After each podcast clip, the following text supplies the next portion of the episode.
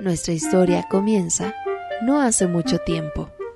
Había una joven chica con experiencia para los mares, líder de una banda de piratas. Su nombre era Tetra. Era bonita, temeraria y valiente, y junto a su banda de piratas salía a explorar aguas desconocidas.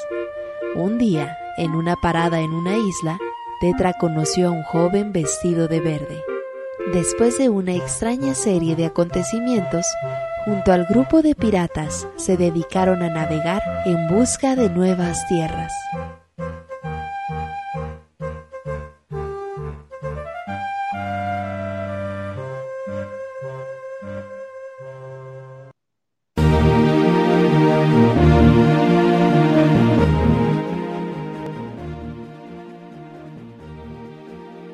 Y así comenzamos un nuevo especial de The Legend of Zelda, en esta ocasión con nuestra parte número 13 y pues estrenamos consola, el Nintendo 10 hace su aparición con The Legend of Zelda Phantom Hourglass. Este juego lanzado en el año 2007 que pues trataba de utilizar al máximo las capacidades de esta consola que pues fue ha sido una de las más vendidas de Nintendo y para ello pues hoy tenemos equipo un poco reducido, pero con mucha alegría como siempre. Camuy, ¿cómo estás? ¿Qué onda, Robert? Muy bien, aquí una vez más eh, reunidos pues para platicar con estos juegos de Zelda, que pues ahora ya toca turno a Nintendo 10, que ya llegamos a esta penúltima generación de consolas portátiles de, de Nintendo. Así es, llegamos a una época rara en Nintendo, ahorita lo vamos a comentar.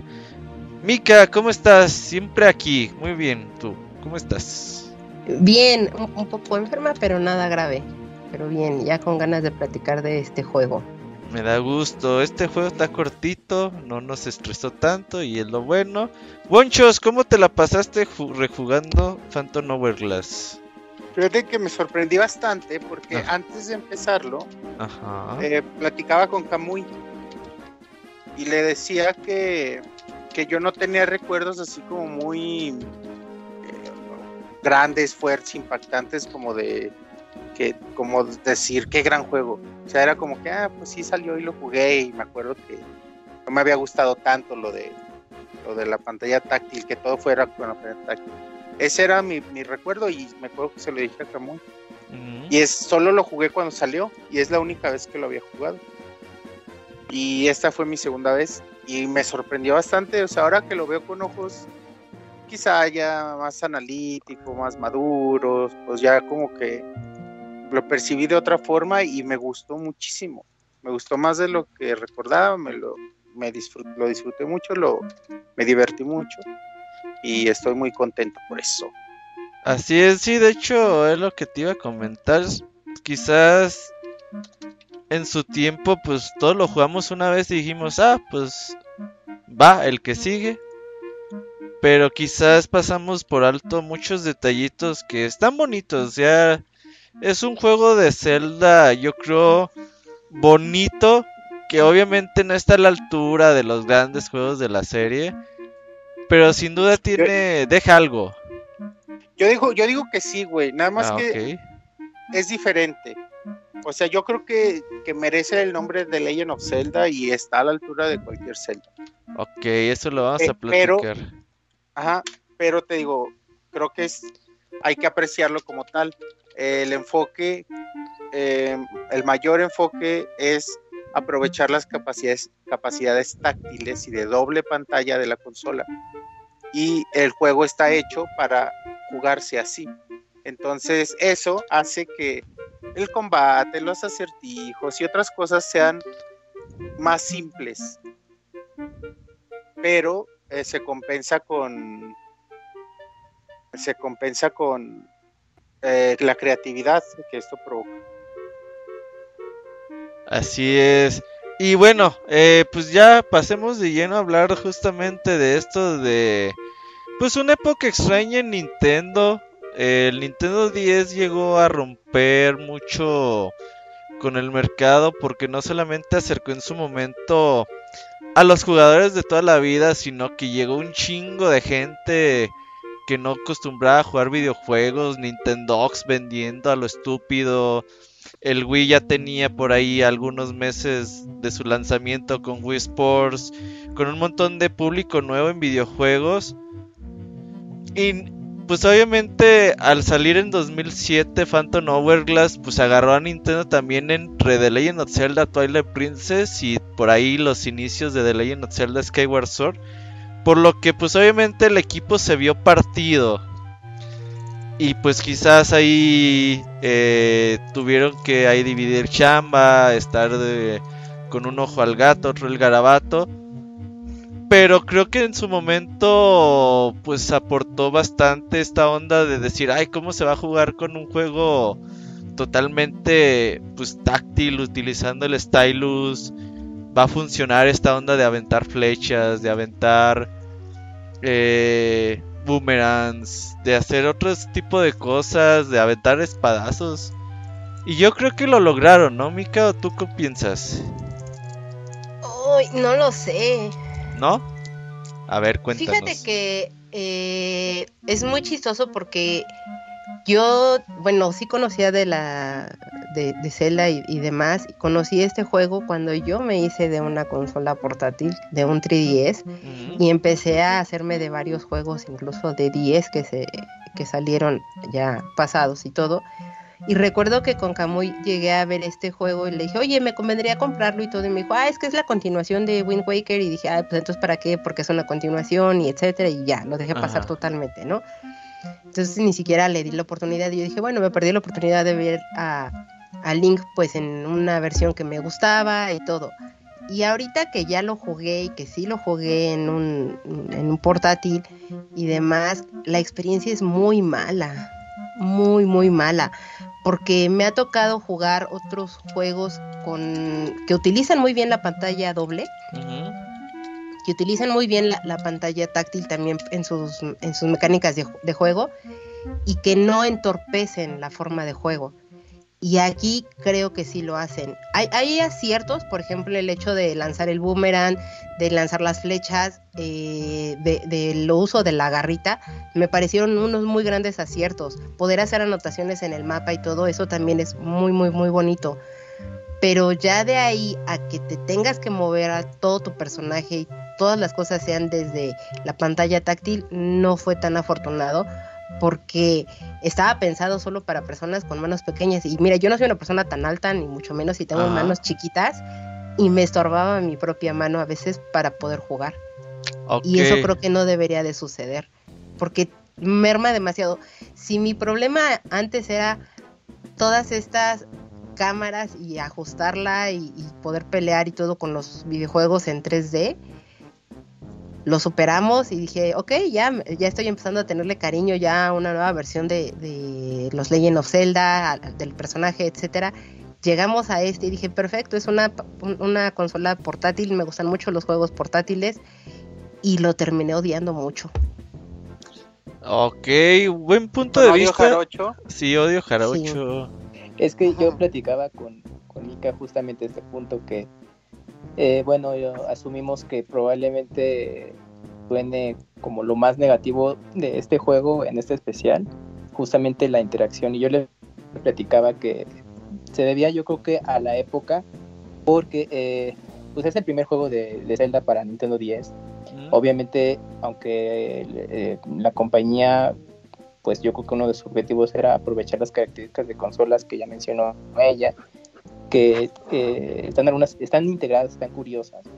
Yo creo que ya a mediano, largo plazo de estar jugando mucho rato, de pronto sí ya no se vuelve tan práctico el tema del, del stylus. Y yo creo que eso ya lo veíamos desde Nintendo, desde, Super Mario 6410, que si se acuerdan, el equivalente al stick pues era la pantalla táctil y era un desmadre, porque si jugabas con el, con el pad, eh, no, la experiencia no era la misma que en, el original de 64. Y aunque aquí, bueno, digamos, eh, en Phantom Hourglass resolvían bien el hecho de, bueno, podemos sustituir la falta de un stick con el puntero, bueno, con la pantalla táctil y, la plumilla, pues de pronto pues, sí te quitaba justamente esa visión del, de lo que estabas viendo. Por ejemplo, en la jugabilidad, los ataques, eh, aunque al principio están ingeniosos de que si haces ciertos trazos con la pluma, hace los movimientos. O si haces un, giro en la pantalla, pues va a ser el spin attack, ¿no? Este eh, ataque circular. Pero por ejemplo, si quieres ir avanzando y lo típico, quiero ir caminando y girar y que el link gire para ir más rápido, de pronto, en mi caso, eh, yo no lo usaba prácticamente nada porque era de, tienes que colocar la, el, cursor, bueno, la plumilla hasta el extremo, de al borde de la pantalla y hacer un giro. Y luego me salía y a veces no.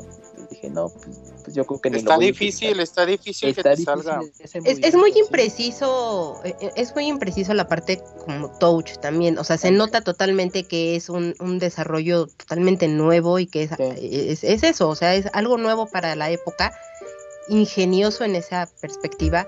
Y sí, pero es, o, sea, la parte de que sea ingenioso tampoco quiere decir que sea ingenioso bueno, sino creo que fue ingenioso a fuerza. Porque... tiempo para Sí, porque por ejemplo había golpes que querías hacer, tienes al enemigo enfrente de ti y pues entonces simplemente tenés que hacer una línea recta, no muy larga, para que pudieras golpearlo y la imprecisión que tenía la parte táctil o lo touch, pues hacía que golpeara hacia el otro lado y entonces ya te atacaba el enemigo y es como, maldita sea, o sea, es, un ataque bastante sencillo que podrían resolver con un botón, la verdad, y que por quererse ver ingeniosos muy entre comillas, pues no, hicieron así la parte táctil y lo generaban más difícil de lo que tendría que ser. entonces, algunas cosas... Era la novedad del, del momento. Ajá, y algunas cosas es de si no estaba roto, pues no tenían por qué haberlo compuesto. No sé. ¿Sabes qué? Creo que sí Nintendo abusó en esa época. Incluso con Skyward Sword, creo un poco. Con eh, aprovechar la tecnología de, su consola. Yo siempre creí que, que Phantom Hourglass y Spirit Cracks serían mejores juegos simplemente con el hecho de eh, que, que a Link lo pudieras controlar con el stick. Y si quieres ya lo demás, que fuera con el stylus. O sea, ya lo demás, que fuera la espada, los ítems, lo que quieras, hablar, todo. Todo lo demás igual. Pero simplemente el mover, el caminar, el correr, que fuera como con el stylus. Y creo que eso lo ayudaría un chorro. Bueno, siempre lo, he creído. Aunque... por el contrario de ustedes, y creo que también la tecnología hace, sobre todo lo notaba, lo imprecisa que ya es mi pantalla del 10, porque yo lo, jugué en el 10. lo, quise empezar a jugar en el Wii U, pero me cansaba muy pronto.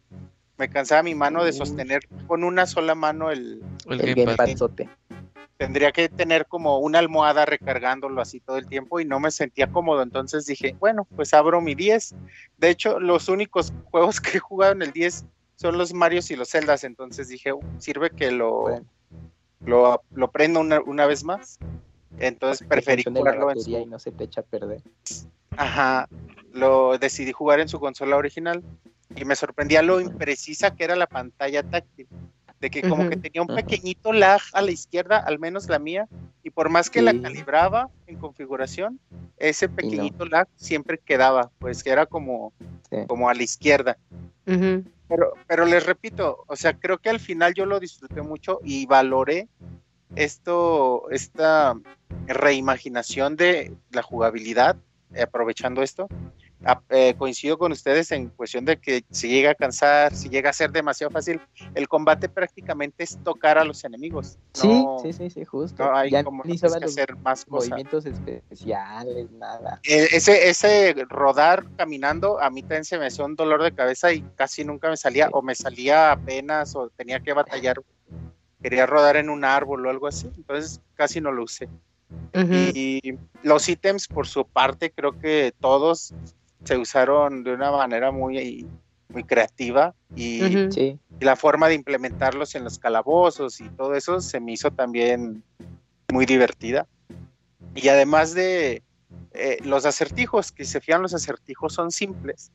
En su mayoría hay algunos que dices, ah, qué bonito acertijo, pero en su mayoría son muy simples y tienen que ver con eh, hacer líneas en el mapa, con, anotar cositas para que no se te olviden y esas cosas, ¿no? Pero en realidad eh, es esto, o con soplarle a, la, o al micrófono, tronar los dedos y esas cosas que, que yo en este momento que lo jugué decía, ah, qué bonito, o sea, que realmente qué padre que, que en tu pantalla portátil te hagan hacer esto. Incluso en batallas con los jefes, decía, oye, qué chido, o sea, qué creativa batalla, sencilla en realidad, pero muy, muy creativa en su forma de aprovechar ambas pantallas. Es que en lo técnico yo creo que eh, Phantom Hourglass de pronto sí daba esos destellos de lucidez de aprovechar el hardware de 10 porque justo con los jefes hacía la, la vista vertical y de pronto por, la, por las tomas, todo de que hacían contra los combates y hasta lucía mucho y decía, Ay, ¿por, qué, ¿por qué no se puede jugar todo el tiempo aunque sea así vertical? Que sería como un pre-celular del 10. Se hubiera visto diferente el juego, como, no sé, como más interesante a pesar de que pues el, el hardware no, no era al nivel de un PSP ese entonces, ¿no? O incluso los teléfonos que ya, ya estaban ahí entrándole también a los juegos. Pero incluso hubo desarrollo de, perdón, y hubo incluso desarrollo de otros juegos.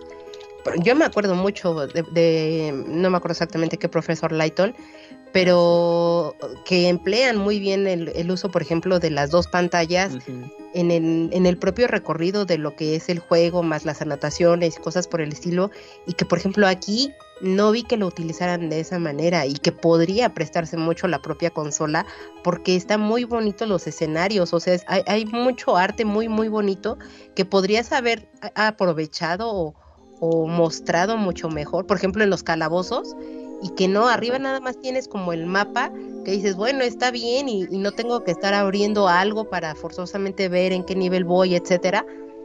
Pero pues que también lo sentí muy absurdo, muy inútil ya la pantalla, la, superior, sobre todo en los calabozos, cuando pudo haberme mostrado más parte del entorno o del propio diseño del lugar donde se encontraban, porque ayudaba muchísimo esas cosas y creo que eso hubiera ayudado a, subir un poquito la dificultad. Sí, creo que sí, desaprovecharon en, no sé, el 80-90% del tiempo. La pantalla es el puro mapa. Estoy Solo es en las, como es muy batallas contra los jefes y no sé, en alguna otra cosita y ya. Ahora que mencionan esto del tema de la pantalla, pues es que quizás hoy en día, dos, pleno 2022, con pantallas tan buenas, recordemos que el 10 tiene tecnología pues del 2002, 2001, más o menos. De hace, de hace 20 años, claro. exactamente, entonces, claro, claro que la pantalla ya hoy en día cuesta, ¿no? Ya dices, chinga tu madre pantalla. Pero creo que en su momento Nintendo la apostó por decir, pues tenemos mucha gente nueva en la consola, Vamos a acercarlos con un The Legend of Zelda, tratar de que puedan jugar todos. Y no sé, seguramente no lo consiguieron porque al final del día, quizás los más acérrimos fans de The Legend of Zelda lo jugamos porque los juegos tampoco es que hayan vendido mucho, ni este ni Spirit Tracks. Pero pues en su momento lo intentó Nintendo. Me salté nuestra gustada sección de cómo llegamos al juego. Oye, pero espera, Robert, antes de que este punto, es que creo que diste en el clavo del desarrollo de estos juegos. Creo que el problema también que muchos pueden llegar a tener es que eh, por las razones que ya mencionamos, se vuelve un, un, Zelda excesivamente sencillo de jugar en resolución, en combate, en todo esto. Es como un jueguito de tocar la pantalla. Entonces, eh, eh, creo que no es un juego para los fans de Zelda que ya existían.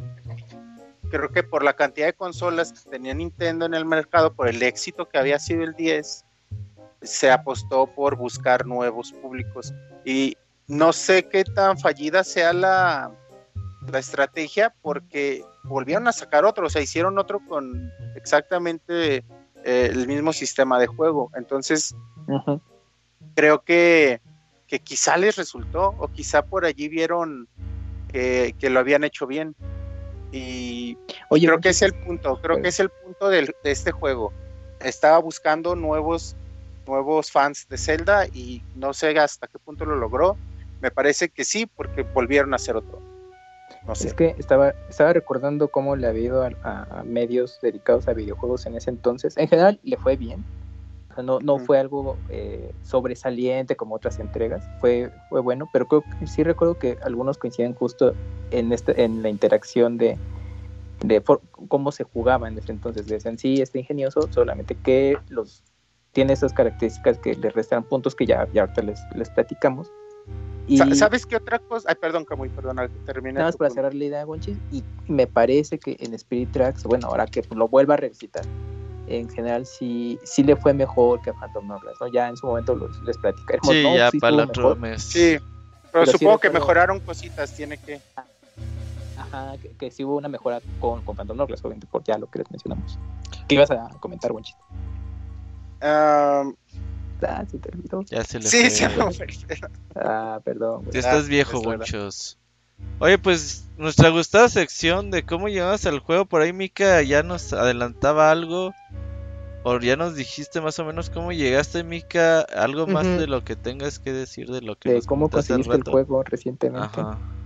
Bueno, e- esa fue una muy bonita sorpresa, eh, porque yo estaba mentalizada, pues voy a jugar este y el siguiente juego en mi Wii U, y pues ya, porque era la única manera de conseguirlos, porque te repito, yo no los conseguí en su momento eh, en forma física, pero misteriosamente llegó un día eh, a mi puerta, tocó esta feta y me dijo, tome señorita, aquí está su, su paquete y lo abrí y me llegó el juego físico de Phantom Hourglass.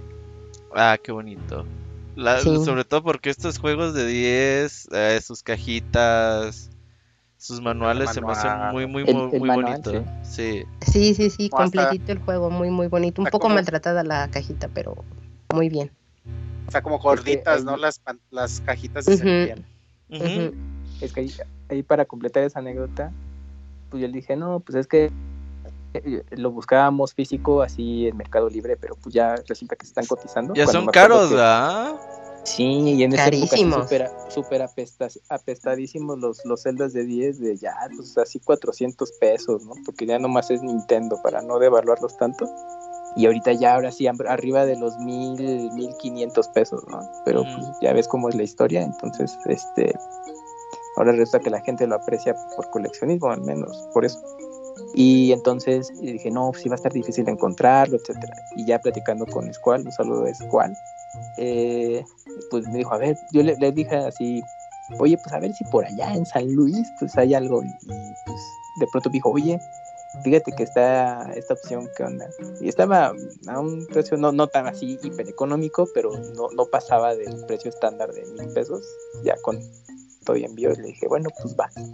Ya le dije, no, pues mándaselo a mí, que todo esto, y ya, pues por eso es que ya lo pudo jugar de manera física, pero pues fue así de, de suerte de que lo encontró a- al, al precio que les platicaba, porque si no, pues ya, bueno, pues ya nomás digital ahí en Wii U y todo, pero, pero sí, actualmente están ya cotizados los juegos. Qué bueno. ¿Tú, Camuy, cómo llegaste a Phantom Hourglass? ¿De lanzamiento o después? Pues probablemente mm, ha de haber sido como un mes, mes y medio después. Salió- bueno, obviamente, sí, ya sé, bueno, por revistas ya tenía idea de, de en, en qué momento estaría saliendo el juego y ya estuve a- atento, pero como salió a finales de, de año, creo que sí me tuve que esperar un ratito porque, bueno, hubo muchos juegos ahí eh, también para cerrar el, el- año, estuvieron pesaditos. Ah, no, o sea, fue, fue el 23 de junio.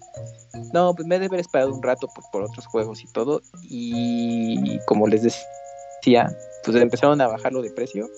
Y dije, bueno, pues a ver, ahorita hay que aprovechar. Y creo que estaban como en 500 pesos todavía los de juegos de 10 antes de que subiera sí, sí. todo. Entonces ya aproveché y creo que fue en un Game Planet eh, de esos de bodega que ya hemos platicado de que estaban a un precio mucho más económico que las tiendas en, en- en centros comerciales y pues ya con eso este pude hacerme del juego sí lo sí lo jugué y todo pero pues así también como que debido a lo que platicamos mm, como, que lo dejé lo haber dejado en la mitad dije bueno pues luego le sigo y pues ya ahí, lo dejé perdido y ya recientemente ahora con los especiales dije no pues ahora hay que jugarlo bien Y pues ya lo que platicamos, aún así tiene el juego su encanto que ya más adelante les decimos. ¿Tú, Winchos, te acuerdas o ya no? Pues creo que ya a partir de este juego yo trataba de conseguir todos los celdas de salida. Y sí, este juego lo... Eh, mi hermano vivía en Estados Unidos en ese entonces. Iba a venir para Navidad para, o para Año Nuevo. Y se lo encargué. Y compré mi 10 para, para poder jugar este juego. Entonces me acuerdo que había ahorrado porque ya sabía que iba a salir y ya tenía el dinero cuando cuando iba a salir. No me acuerdo cuánto costó la consola, pero creo que no estaba tan excesivamente costosa. No recuerdo cuánto, pero creo que menos de dos mil pesos incluso costó, mil ochocientos o algo así, más el juego otros 500, 600 pesos. Y creo que me acuerdo que había ahorrado el dinero, se lo mandé y me lo compró ya en California y ya me lo trajo en, para esas fechas, para Navidad. Y lo jugué de, de salida. Sí, fíjate que yo me acuerdo mucho, bueno, no ni me acuerdo dónde lo conseguí, casi todos los celdas me acuerdo tienda, día exacto y todo el pedo. Este no me acuerdo, seguramente lo compré en lanzamiento, pero sí me costó jugarlo, pinche 10, ay cabrón, jugar en su pantallitas, en la consolita nunca fue mi hit, que se escuchaba bien quedito. Hasta que me compré un Nintendo 10i XL muchísimos años después. Fue como le pude entrar, ya dije, ahora sí ya puedo jugar eh, Phantom Hourglass y Spirit Tracks. Porque bueno, ya para Spirit Tracks les cuento... No, no es cierto, es para hasta el 3DS. Les cuento una anécdota bien chistosa. Pero bueno. así yo empecé a jugar con eh, Phantom Hourglass y Spirit Tracks hasta tener el 10i XL que ya tenía las pantallas decentes con unos audífonos ahí más o menos y ahí se pudo lograr. Ahora sí, eh... ya, recordé lo que iba a comentar. Dale. A ver, lo que decía, es que andábamos comentando como en los puntos que no nos habían gustado tanto. Y yo sí tengo uno. Creo que eh, le, le, echaron flojerita, o no sé si fue cuestión de tiempo, en la música. Sí en los temas musicales. que los calabozos. los calabozos es el mismo de las de las montañas de, cualquier senda y es de güey. ¿Por qué hacen eso? Pues en todos es la misma y ni siquiera es una canción como en el Zelda 1 así bien perrona particular. Es como la de siempre de, de, cuevas de los Zelda. Y es de, güey, qué pedo. Y mucha otra música se retomó. Hay temas por ejemplo, el de Lineback, que se me hace maravilloso. El del barco fantasma se me hace bien bonito. Y otros tantos que se retoman de Wind Waker con arreglos. Pero en, general creo que sí, no sé si fue flojera, fue falta de tiempo o por qué se tomó esa decisión, pero sí, creo que ahí es un punto que a mí no me gustó tanto. Yo creo que estaban distraídos, que estaban más pensando en los juegos de consola que que en estos títulos. Es que justamente estaban todavía en desarrollo de Twilight Princess y pues yo creo que han mandado a un equipo pues, pequeño, digamos, que, que, comenzaran a trabajar en 10 porque la idea la idea original iba a ser un Force Wars, continuar el concepto de GameCube en 10, pero pues entre una cosa y otra solamente se quedó en papel la idea y ya después eh, Aonuma yo creo que cuando se desahogó un poco del, proyecto con, con Twilight Princess, pues dijo, bueno, a ver chavos, pues vamos a ver como qué ideas hay y yo creo que dijo, no, pues vámonos mejor por, por este punto de hacerlo un de Zelda estilo isométrico como los, los 2D pero obviamente con ya una, ambientación 3D y, con las mecánicas de la pantalla táctil a lo que es hoy en día. Y ya se estuvo mostrando en la Game eh, Developers Conference eh, donde decían eso es lo que estamos trabajando ya pues, esas conferencias van desarrollado van enfocados a desarrolladores y ya decían ah entonces pues, el nuevo Zelda para 10 pues a lo mejor pues, va, a prometer y después ya este Nintendo no, no daba muchos datos del juego, ¿eh? Hasta después, unos años después. Pinche Nintendo, este dar noticias antes, uh, tamar, queda y nunca. ¿Qué decías, Winchis? Este juego lo dirigió Daiki Wamoto que había participado en otros jueguitos. Eh, fue director de batalla en el Force Wars pero fue su primer juego dirigiendo, pues. Morglass dirigió Spirit Tracks y dirigió Wind Waker HD. O sea, sí se lo, sí se lo debieron entregar como un equipo B. Sí, claro. No, no, por Ustedes supuesto. lo hacen, pues. Fujibayashi, que Sí, Fujibayashi Eh, estuvo que no- como, como, como co-director también. ajá. Yo creo Sí, que pues no fue te- más bueno, bien no- no como al supervisor o algo así. Ándale, ajá. Sí, aparte, pues seguramente el equipo era pequeño, no había mucho presupuesto. Pues sabían, o sea, cuando tú empiezas un proyecto, tú dices, ah, pues este proyecto, pues vamos a gastarnos tanto, va a salir en tanto tiempo. No es lo mismo cuando la gente piensa que las empresas siempre van a hacer juegos AAA, pero no es cierto. eh. A veces Sí. dicen, vamos a hacer un juego calmadito, nos- no nos gastamos tanto y lo que le saquemos es bueno. Y hay veces que sí le apuntan a, pues a todo, güey, y tiran la casa por la ventana. Pero no, no A ver, siempre es así. Otra cosa que Ajá. de inicio a mí me choqueó A ver, es el diseño de Link. No te o sea, gustó Entiendo los gráficos, o el modelo 3D de- del juego. ajá, el modelo 3D. Entiendo los gráficos y las limitantes de, de- de la consola de la época y, y como la pantalla era muy pequeña, también entiendo por qué ciertos cambios, ciertos eh, modelos de con líneas muy marcadas o cosas así, ¿no? Lo entiendo. Pero. O sea, creo que esos bits extra que les hubiera dado, ponerle su copete al Link, ¿qué les costaba? O sea, que tenga la cabeza plana, redonda, siempre me, se me hizo feo. yo creo que ahí sí tuvo un pedo de limitante, ¿eh? Es que, sí, su- espero, es, sí me cau- sí me choquea decir, ¿por qué se ve tan feo Link? es que yo, yo le platicaba también ese tema a Mika de que, de que es chistoso porque de pronto cuando hacen la- los acercamientos a Link y ya ven que tiene un, de compañero otra vez una Sí, hada que se llama Ciela en esta ocasión y entonces pues el, el personaje pues eh, la dirige la dirección, bueno, va a la dirección que el hada se mueve. Entonces, cuando están en las cinemáticas, pues el hada sigue moviéndose y de pronto Link pues gira la cabeza, pero hacia arriba, ¿no? Entonces se ve muy chistoso ahí Link sonriendo y con Link pues todo desnucado para poder seguirla.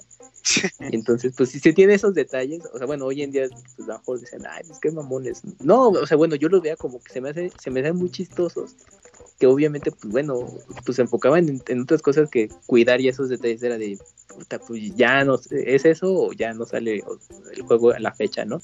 Pero a, a final de cuentas, pues tenía su encanto porque yo le platicaba también que me gustaba, me gustó mucho cómo trataron de adaptar eh, un mapa similar a Wind Waker, a lo que vimos en GameCube en ese entonces, a un portátil como 10 y pues creo que uy, les quedó bien con limitantes, pero al final de cuentas ahí tenía ese encanto, ¿no? De que ibas navegando, los enemigos que te vas encontrando, todo eso.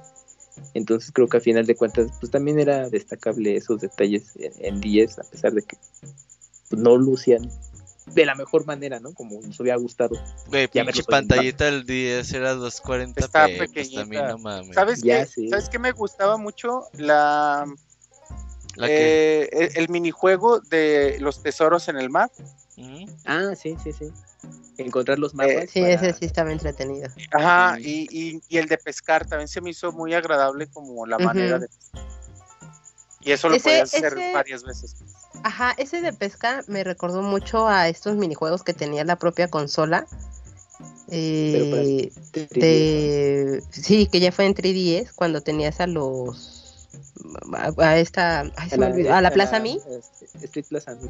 ajá, cuando tenías la Plaza Mi y que tenías ahí minijueguitos y todo, me recordó mucho a eso. Es que hay uno de pesca. Eran, eran varios y estaba ese de pesca. Sí, Porque la cierto. forma de jugar era muy parecida. Demasiado parecida. Entonces, esto, bueno, si uno pasó muchas horas en eso, ajá. Este, ay, Sí. como en el de Trivia. igualito. Pues bueno, ahora sí, hablando de la historia, muchos, pues este juego podría llamarse The Legend of Zelda de Wind Waker 2. Nos encontramos con los mismos personajes que vimos en la entrega de Nintendo GameCube. Ya con Pues solo una... los de inicio, güey, ¿eh? O Sí. sea, solo los piratas en realidad. solo l- lo- los piratas, creo que es un... no todos aparecen. No, creo que solo es un pretexto que sea continuación directa con Wind Waker, porque en realidad no tiene nada que ver. Porque es Ni otro en historia, ni en mundo. personajes, ni en nada. De hecho, incluso en continuidad.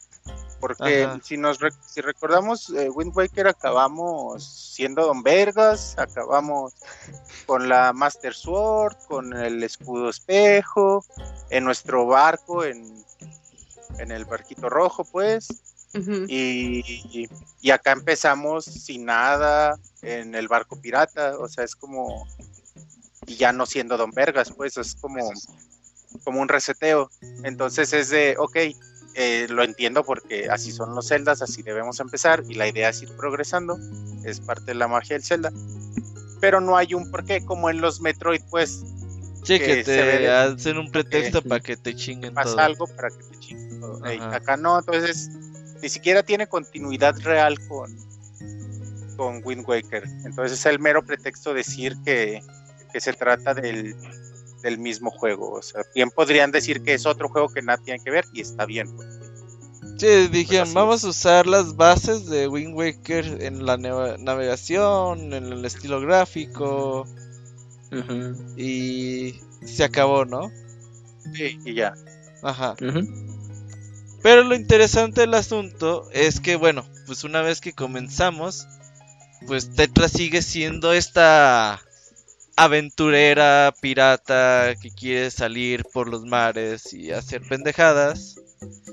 Hasta que llega un barco y pues hace su pendejada y otra vez hay que rescatarla. ¿No, Kamui? Es que, es que en teoría A ver, ¿qué- tenemos como tenemos que esta inicio de juego de pretexto como bueno como siempre es necesario.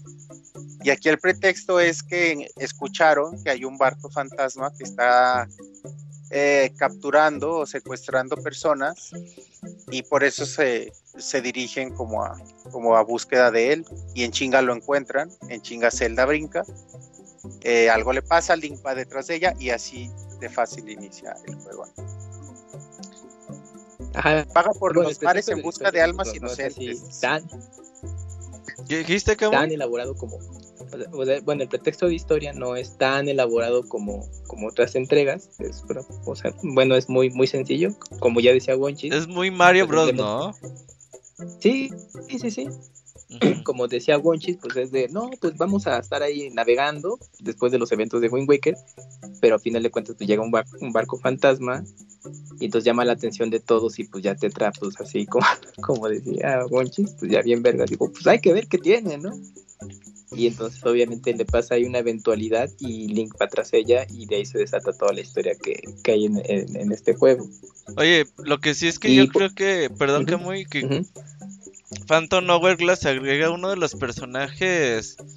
A mí se me hace más chidito de Ah, toda sí. la serie que es Linebreak, ¿no?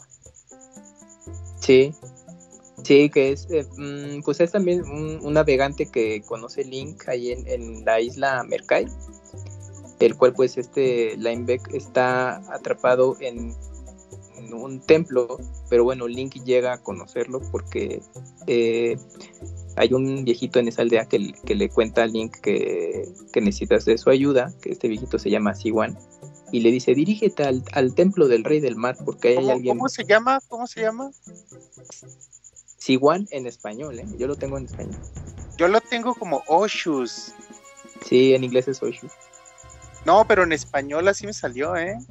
¿Y el ¿Sí? Kamui tiene Ah, la ok. pirata o cómo está La hablando? española. Sí, la R4, la R4, la R4. Ajá. Yo tengo en las Ah, es que el, el, el tanto en 10 Wii U es como en el libre. 10 me salieron me salió como Oshus.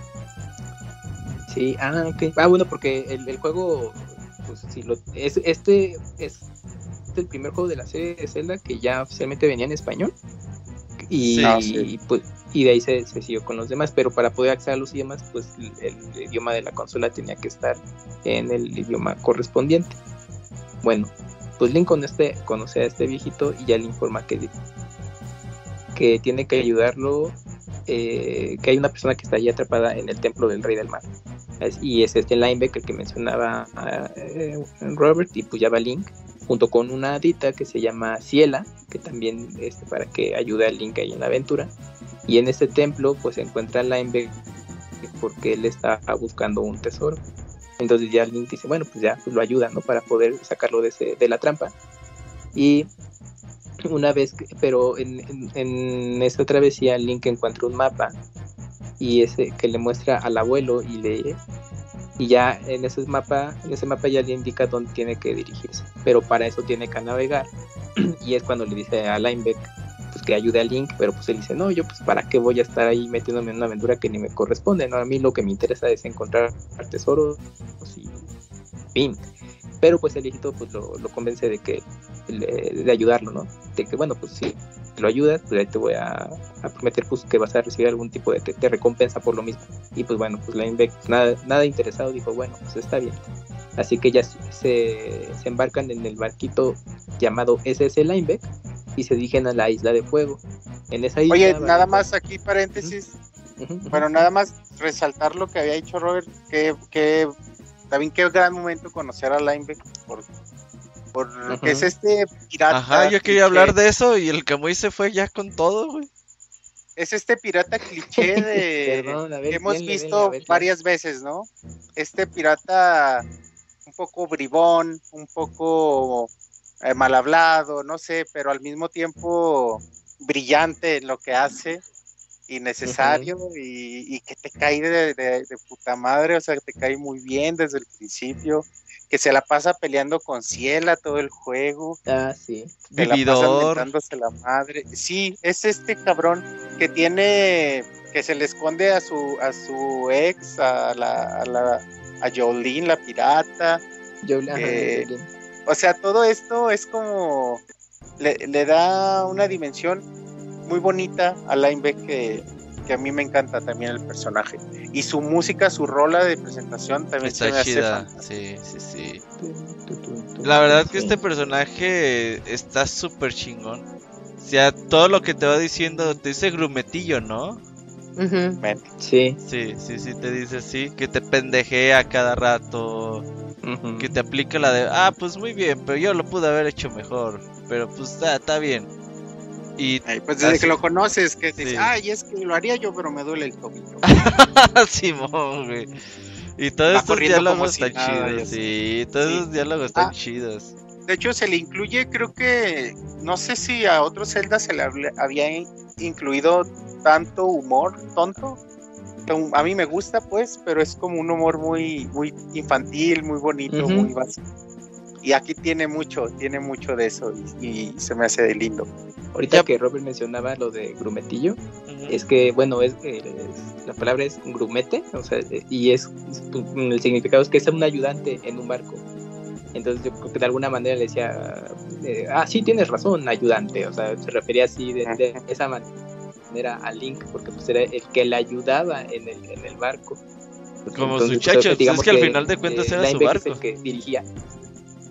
Ajá, pues sí, pues él dirigía todo, pero pues obviamente pues el que pues hacía gran parte de todo pues era Link, pero pues obviamente para Linebackers pues ese es la tripulación que me está ayudando para que hagamos todo este desmadre. Oigan, Gracias. y también antes de seguir avanzando, uh -huh. pasamos, ya, bueno, ya lo mencionó Camuy, pero nada más como destacarlo, por primera uh -huh. vez, ya que, que, que quede en cuenta el por primera vez, entramos al templo del Rey del Mar. Uh -huh. Y. Ah, sí. Ajá. Y bueno, bueno también, el, también el conseguimos, ah, conseguimos la carta náutica del suroeste y hay que rascar la pantalla. La primera como chispa de creatividad que yo aquí noté de decir, ah, mira, hay que Un rascar raspadito. la pantalla para en, en, la carta náutica para encontrar la isla. Oye, y ya parece entonces ya utilizaste el micrófono, ¿no? Para para apagar las no, velitas. más adelante se utiliza. Creo que hasta aquí no. Eh. Ok. Sí, es más adelante, más adelante, cuando vas con esta Astrid. Astrid. Ajá.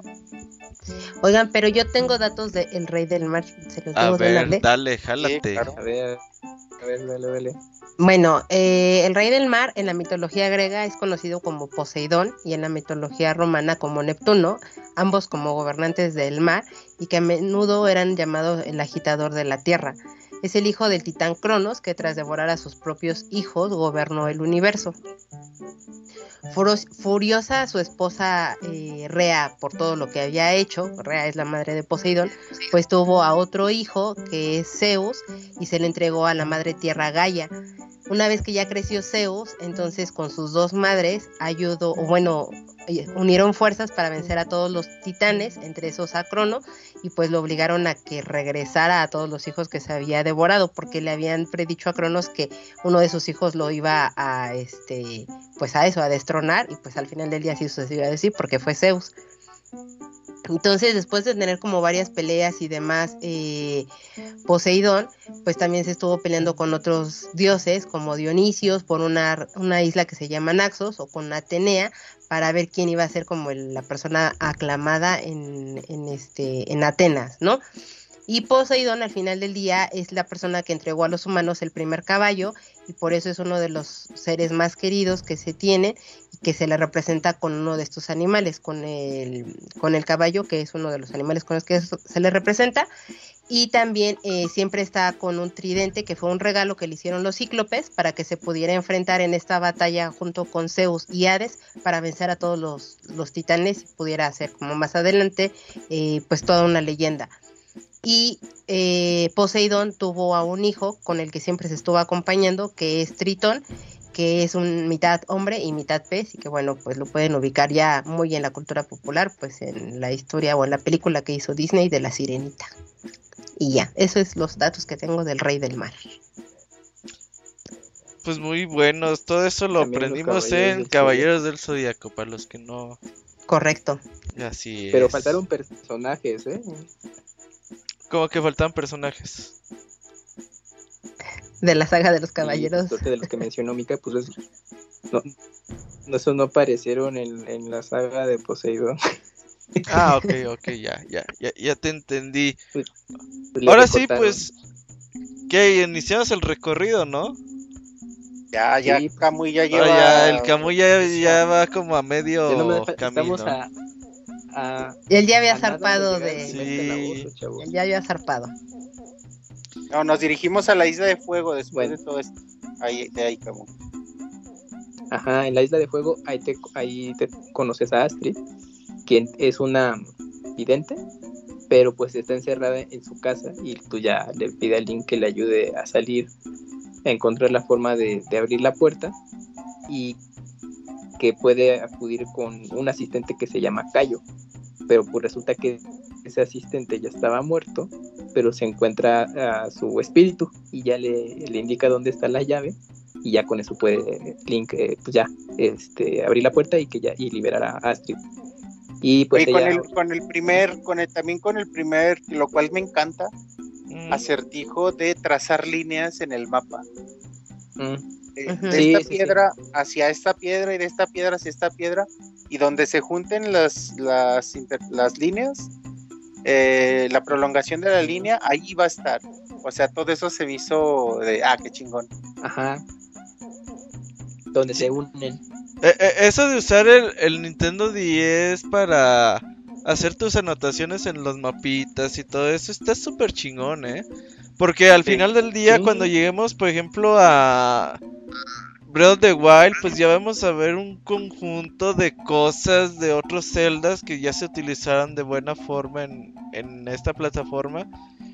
Pero pues obviamente son años de calarle y calarle y meterle y, y buscarle. No, no, no es de que digas, ay, me salió una cosa bien chingona la primera. Pues no.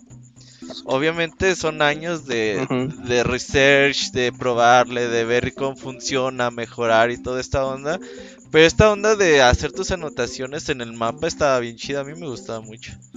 Y de eso también de, te digo, de, de resolver acertijos a través de esto, de trazar líneas, de dibujar figuras y hacer estas cosas, es siempre se me hizo muy como, como que te hacía sentir parte de la aventura.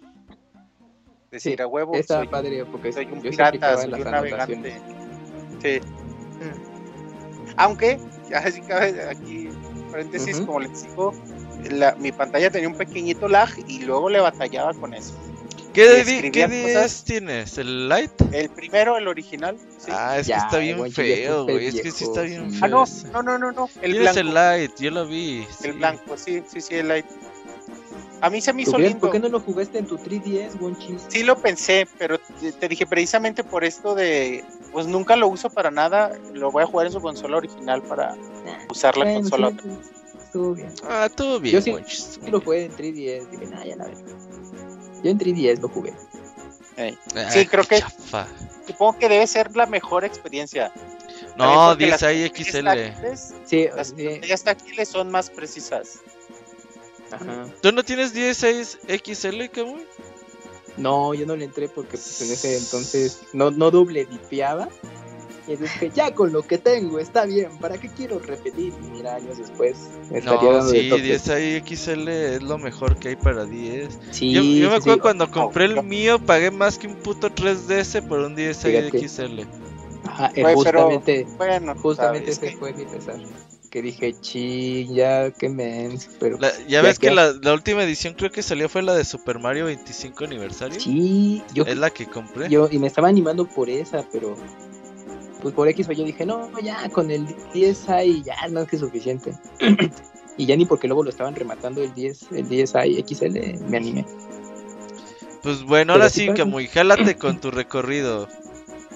Bueno, ya una vez que eh, haces ese pequeño puzzle que, que mencionaba Wonchis para conseguir la llave y, rescatar a Astrid de su encierro, ya ella te va a indicar cómo llegar al, al calabozo que es el templo de fuego, que es el primero. Ahí te vas a enfrentar a un jefe que se llama Brass, que es una cabeza flotante en llamas. Y el, primer objeto que, bueno, más bien, y ahí vas a, rescatar a la primera hada, que, es- que sería el espíritu del poder.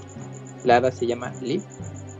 Y el ítem que consigues es el boomerang. Aquí el, lo padre del boomerang es que justo lo que platicábamos, ¿no? De que usas la pantalla táctil para poder guiar el- la trayectoria del boomerang. Entonces, pues eso pues estaba ingenioso y, y hacía lucía porque ya tenías como mejor control para dónde ir. Bueno, pues en los juegos anteriores era con el con el con el con, Con la el mira, nada más colocabas la cámara y con un botón asegurabas y ya lanzabas el boomerang. Pero pues aquí pues, era más interactivo dibujar el, el recorrido y ya ver cómo, cómo lo arrojabas y regresaba. Cuando le pegabas un chingo de enemigos de un jalón, ¿no? ¿Sabes, ¿Sabes cómo Mm. mejora mucho el uso de los ítems? Que afortunadamente lo implementaron apretando el botón L L, sí. L. de la consola, porque de otra Ah, forma sí. tenías que apretar el ítem y después No, usarlo. eso al principio y dijo, Y es mu- esto no como que entorpece más la jugabilidad, ¿no? Sí, tienes Sí. que apretar el L para que Justo- sea rápido. sí, porque cuando se te juntaban los enemigos, pues yo dije, no, pues, pues todo táctil, o sea, como que inconscientemente era de, no, pues hay que seleccionar todo de esa manera y me tardaba mucho y, y pues ya te bajan los corazones o pues ya estabas a, a punto de morir y ya más adelante dije, no, no, ya con botón, dije, no, pues ya cambia mucho, era como un atajo que te daban, Tiene un presionando L, bueno. ya podías seleccionar rápido. Ujú. Ajá. Oye, nada más mencionar aquí eh, también la cambio, el cambio de dinámica de los calabozos que vamos a ver en todo el juego, ¿no? El mapa nos lo dan de entrada ya, no tenemos que buscarlo, no necesitamos brújula. Los cofres, no, hay como los piedritas shaker que nos dicen cuántos cofres hay y nos cobran por decirnos dónde Ah, están. sí. Ah, En cada sí, sí, piso. sí, sí, cierto. Eh, la llave, la llave El jefe del la tienes que jefe hay, hay que cargarla, ajá. Y, y ya, pues es como la dinámica que vamos a ver en... Muy En lineales, ¿no? También. Muy, muy sencillos todos Sí. los calabozos. Sobre todo los primeros, obviamente, muy sencillos, muy rápidos. Pero en general todos los del juego no, no ofrecen gran, gran complicación. Algunos acertijos son muy lindos. En, en- cuando lleguemos ahí, se- seguro lo apunté. Pero en general es muy simple. Ajá. Sí, es muy Y, y amigable. para entrar a este calabozo es lo que tú decías, Robert. Ahí necesitas ya usar el micrófono de la consola para apagar unas antorchitas. Ajá, y en su momento dices, oh la verga, qué pinches ingeniosos estos güeyes. Pero realmente, pues, desde el pinche NES ya hacían eso. Ah, sí, Bueno, cierto. ¿Sí? Güey, en su momento Es que, lo bueno, hablamos la con los conejitos del- para del- gritarles y que se murieran en la versión japonesa. De hecho, aquí también en algún punto te enfrentas a unos conejos más que después te salen, los más adelante. Que tienes que gritar y estás como pendejo gritando a la consola y ya después te dice, creo que Ciela, te dice, bastaría con un chasquido de tus dedos, no tienes que gritar. Ajá, Pero eso está chido. bueno, esa es la idea. Oigan, también aquí me gustaría mencionar, eh, escuchamos ya la música de los jefes, que también va a ser la, la misma, pero aquí me gusta mucho eh, la rola de los jefes. Me recuerda a la música de, de Charlie y la fábrica de chocolate de Tim Burton, la de Danny Elfman. Me recuerda muchísimo a la rola de los jefes, a- al soundtrack de Charlie y la fábrica de chocolate. Sí, la del remake, ¿no? La segunda versión que Sí, la de Tim Burton. Sí, la de Tim Burton, para ahí, para que la escuchen y, y la comparen. Pero se me hace, o sea, me recuerda. Ah, buen dato, buen chiste. Dale, Camuy. Y bueno, ya una vez que termina ese calabozo, pues eh, Link regresa con Astrid y ella le va a decir que debe co- conseguir justamente los espíritus de sabiduría y valor para poder llegar al barco fantasma. Así que pues ella te recomienda que regreses al templo del rey del mar y para eso hay que ir a la isla Mercai. Aquí, bueno, vale la pena hacer la mención porque, bueno, a ver ahorita ustedes qué opinan. El juego en ciertos puntos del desarrollo de la historia tienes que regresar justamente al, al templo del mar para conseguir nuevas cartas náuticas y obviamente desbloquear nuevas secciones del mar y poder llegar más lejos y conocer nue- nuevo- nuevas islas. Pero eh, este templo tiene la característica de que son, se divide en pisos, entonces conforme necesitas cartas náuticas nuevas, pues tienes que ir avanzando, o sea, recorrer lo que ya habías recorrido previamente No, lo nuevo. más lo nuevo. Y si llega un punto en que dije, verga, o sea, es que sí estaba medio nervioso ese, ese calabozo. Porque Es muy era- tedioso. sí, porque ah, tiene una característica especial para hacerle, para darle más dificultad. Es que ese templo absorbe la energía vital de Link, o bueno, más bien de todo el ser que se atreva a entrar a ese lugar. Entonces, eh, para eso va a llegar un punto en el que vas a conseguir justamente el Phantom Hourglass y te va a ayudar a, a que tu Aguantar más tiempo energía- ahí. Ajá, que tu energía vital no se, no se absorba y vas a tener un contador de tiempo. Conforme vas progresando, vas, vas a poder conseguir más arena para el reloj y tener más tiempo. Pero luego si estás así contra el reloj porque justamente estás resolviendo eh, cómo se cómo pasar ciertas secciones más los enemigos y luego sí llegaba un punto en que ver, es que no, no sé cómo, ya se me estaba acabando el tiempo y era moría o, lo- o no sé, hay a veces hay media me- hay checkpoints o medias metas en, ese calabozo, te regresaban al principio y decías, ah, bueno, huevo, ¿no? Ah, no, pero ¿qué crees? Pues si, si tienes que volver a, aunque hayas utilizado la media meta y regreses, si avanzaste un tramo y no llegaste a la siguiente, pues tienes que chutarte todo. Y yo no más. y tenía que volver Sí. a regresar. Hay que, Si era es que hay que, hay que pasar ese templo cinco, Cinco o seis veces, sí. seis veces. Entonces, seis veces. Entonces estoy de acuerdo, es inmamable. Llega un punto que dices, sobre todo un par de acertijos, que es el que después, todavía hasta este punto no los hemos visto, pero el de llevar la trifuerza a su lugar, o sea, Oh, la- es parte Qué del personaje. pesadilla, sí. Y hay otro de, de poner un círculo, un cuadro y un triángulo de piedras que están en diferente Sí. piso. Y es de, ay cabrón, qué puta flojera volverlo a hacer. Y, la es que es volver hacerlo hacer. una y otra y otra y otra vez. Y sí, estoy de acuerdo, es inmamable. Y a mucha gente es lo que, por lo que no le gusta este juego. A lo mejor te toleran todo lo que ya mencionamos de la jugabilidad, de lo táctil y todo. Pero este continuo regreso al templo del rey del mar es muy pesado. Sí, cae muy mal. Sí, Sí. sí, se, mamaron, Sí, sí, se mamaron con eso en, en el diseño. Obviamente ya después para Spirit Tracks lo arreglaron. Dijeron, bueno, ya nos mamamos, ya vamos a arreglar ese pedo. Ya hablaremos de eso el próximo mes.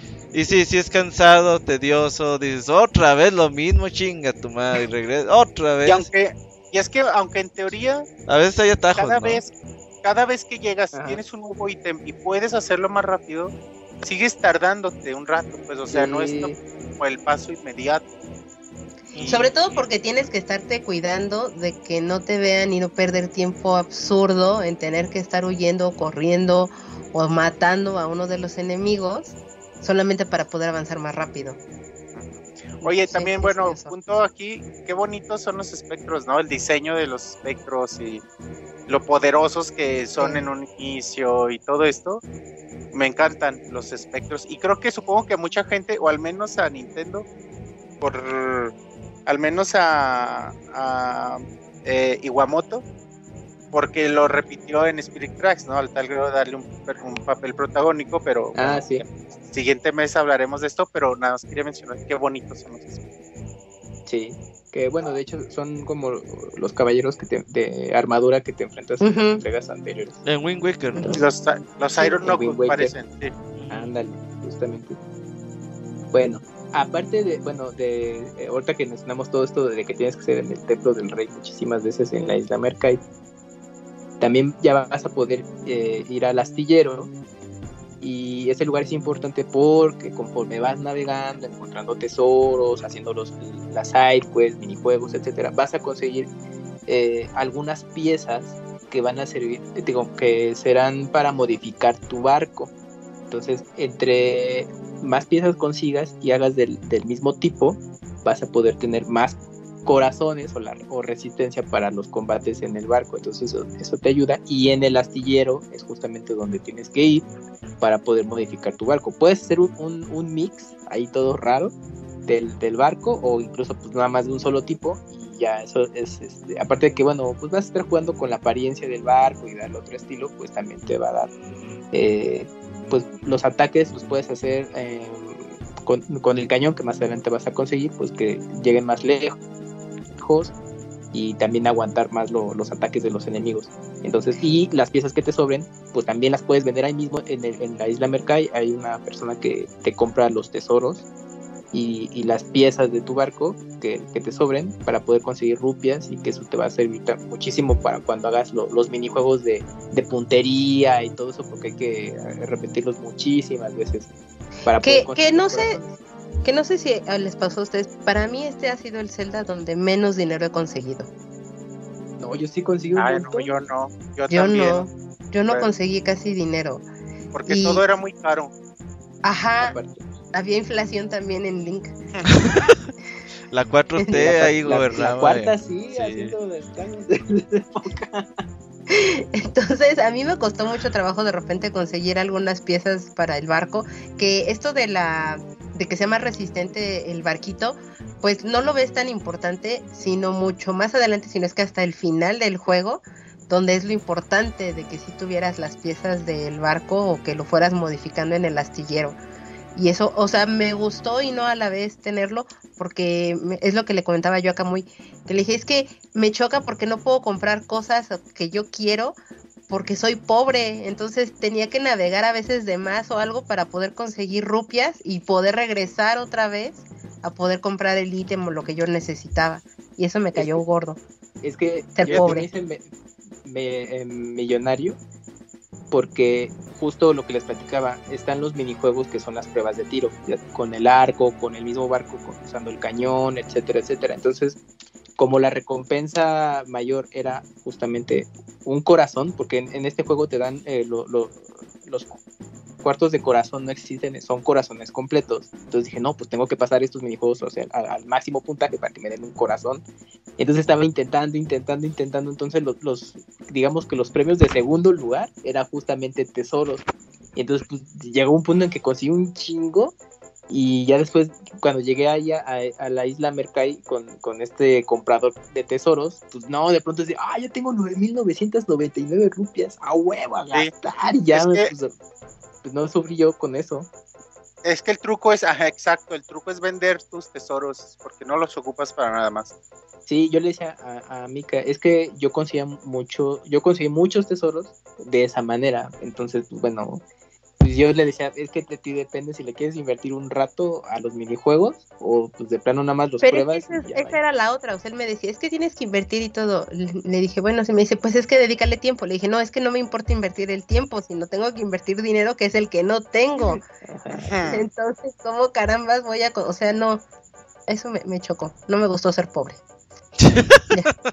pues es que a mí, a mí, yo tampoco batallé por dinero en este juego. Lo que sí y noté Ajá. es que me salía bien poquita variedad de, de piezas del barco. Repetía Sí. mucho. Y se me hizo muy raro. Y me metí a mi archivo que había jugado la primera vez. Y un Tengo mucha, mucha más variedad. Y decía, ¿por qué? ¿Por qué que ya ves hubo un chingo de variedad? Y ahora se, se me repiten todas las piezas del barco. Había una forma en que podías intercambiarlas, ¿no? A través de, de Bluetooth o algo así. Wi-Fi. Ajá, Ah, sí, sí, con un personajito. eh, en Pero- la isla Sí, pero este, ahora, ítems a compañeros. ahora supongo que nadie, nadie está con lo jugándolo y pues ya es complicado. Pero ya cerraron, Pues. ¿no? La Sí, el, el servicio online de para Wii 10 pues ya Wii Connect Sí, se llama, ya Wii, valió. Wi-Fi, ah, Wi-Fi Connect, creo. O sea, aunque Ya, nos pues hubiéramos conectado entre nosotros, no hubiera habido forma. Sí, de manera local se puede. Bueno, Dale, Camuy. pues ya una vez que bueno haces todos es- es- estos estos puntos que les platicamos pues, para mejorar tu aventura y ya tienes una carta náutica nueva debes dirigirte a la isla Cañón que justamente ahí vas a conocer a, a Edo y él te va él tiene un pequeño minijuego en el que dice creo que es que no, recuerdo ahorita ustedes me corrigen si creo que te le tenías que hablar fuerte bueno o hacer un sonido muy fuerte para que te redujera la cantidad de rupias de lo que te costaría el cañón Ah, Entonces- tienes que gritarle, sí. Ajá, exacto. Ah, entonces es el. Ah, ok.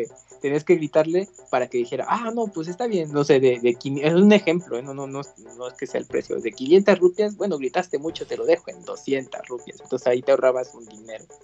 Y él te vende el cañón, y ya con el cañón eh, colocado en el SS en Lineback, ya podías ahora sí atacar a, a todos los enemigos que te encontraras en el mar, porque va a haber una parte en la que necesitas eh, utilizarlo el cañón para llegar a, la, a una isla que se llama Isla Molida. Así Es que, es que aquí, eh, en como encontramos la carta del noroeste, y del no podemos, no podemos subir, entonces del noreste, eh, entonces tenemos que, no es del noroeste, sí, del noreste. tenemos que conseguir el cañón para poder pasar por el otro lado del mapa, para que romper unas rocas. Queremos subir y está la niebla y no nos deja subir, entonces por eso hay que regresar a la isla eh, molida. Pero Para antes de todo eso, creo que te faltó nada más, es una pequeña acotación, eh, que cuando regresas al templo del rey del mar es cuando te vuelves a encontrar a el abuelito y entonces él es el que te da el, el, el reloj Hourglass. de, ajá, el Phantom Hourglass, te lo da él y te explica todo esto, que te lo tiene que entregar y todo, y que tienes esta arena vital y demás para que puedas resistir bien en el, en el templo. Pero quien te da el ítem es el Sí, abuelito, es el abuelito.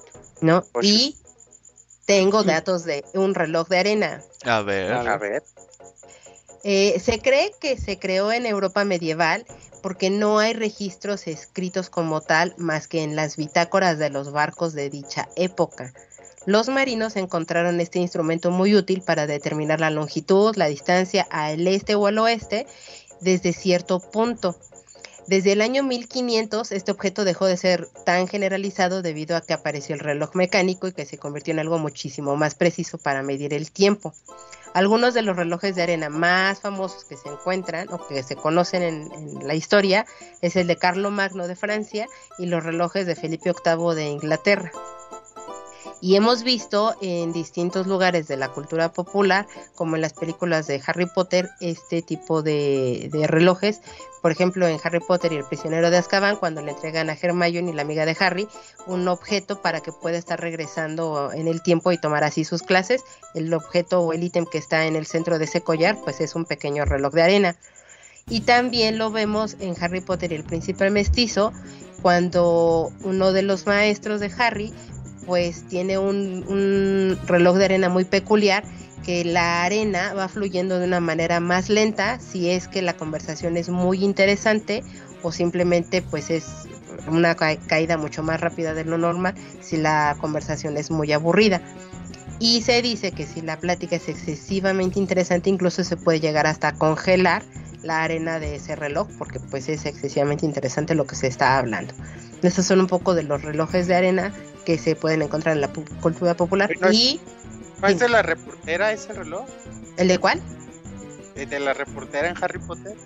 No, es del profesor Slughorn, es uno de los maestros. Ah, claro. Rita Skeeter también tenía algo así, ¿no? Eh, no. Yo también lo tenía como en, en mente, pero no, no lo tiene. Ajá.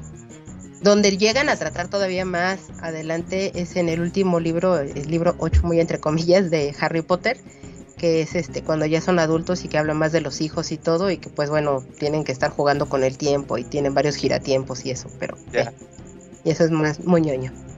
Y ya, esos son los datos que tengo de reloj de arena. Uh, Dale, Bueno. Eh, para, para justamente encontrar el camino y atravesar esta neblina que cuando tú la intentas atravesar te regresa al principio, debes de conseguir eh, un, mapa que hizo un marino que, que te va a poder ayudar a atravesar la neblina.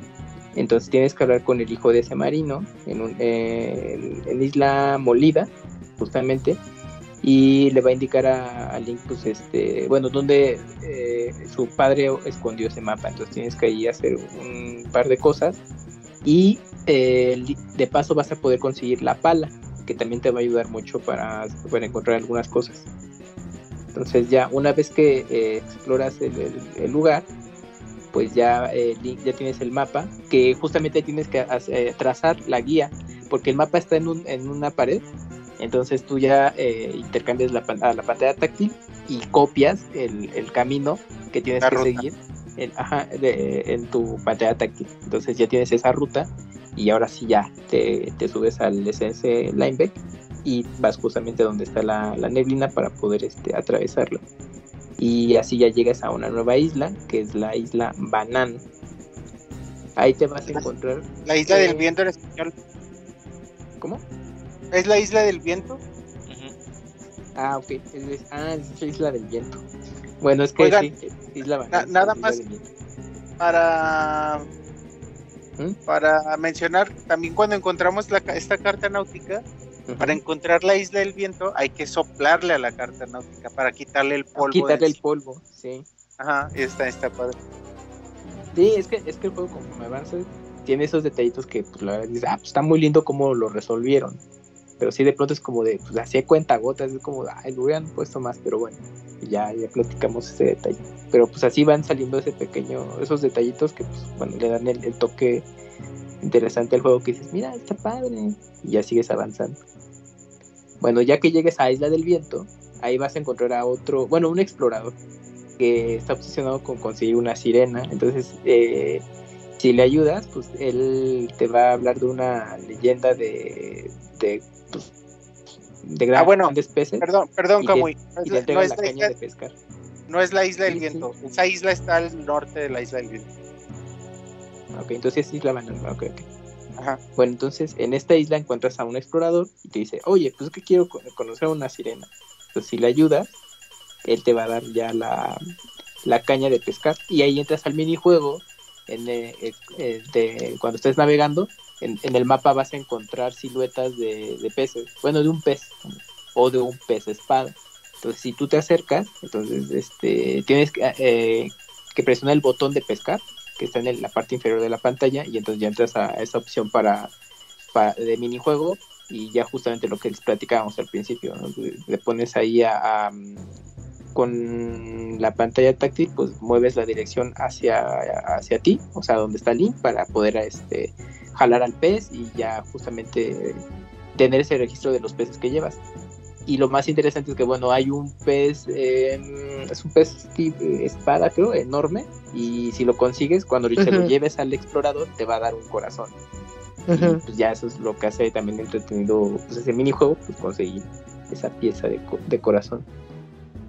Bueno, Es, no es fácil, cuando- ¿eh? no es fácil. no, yo lo intenté y no pude, pero a mí y- Sí, a mí no me costó trabajo.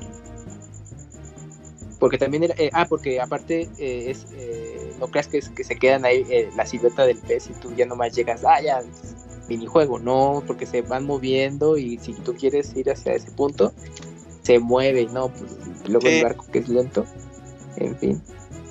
También eh, durante la exploración del minijuego te vas a topar con uno, con unas ranas que están así en, medio del mar. Y si las noqueas, pues nada más te, no, o sea, no te van a dar nada en particular.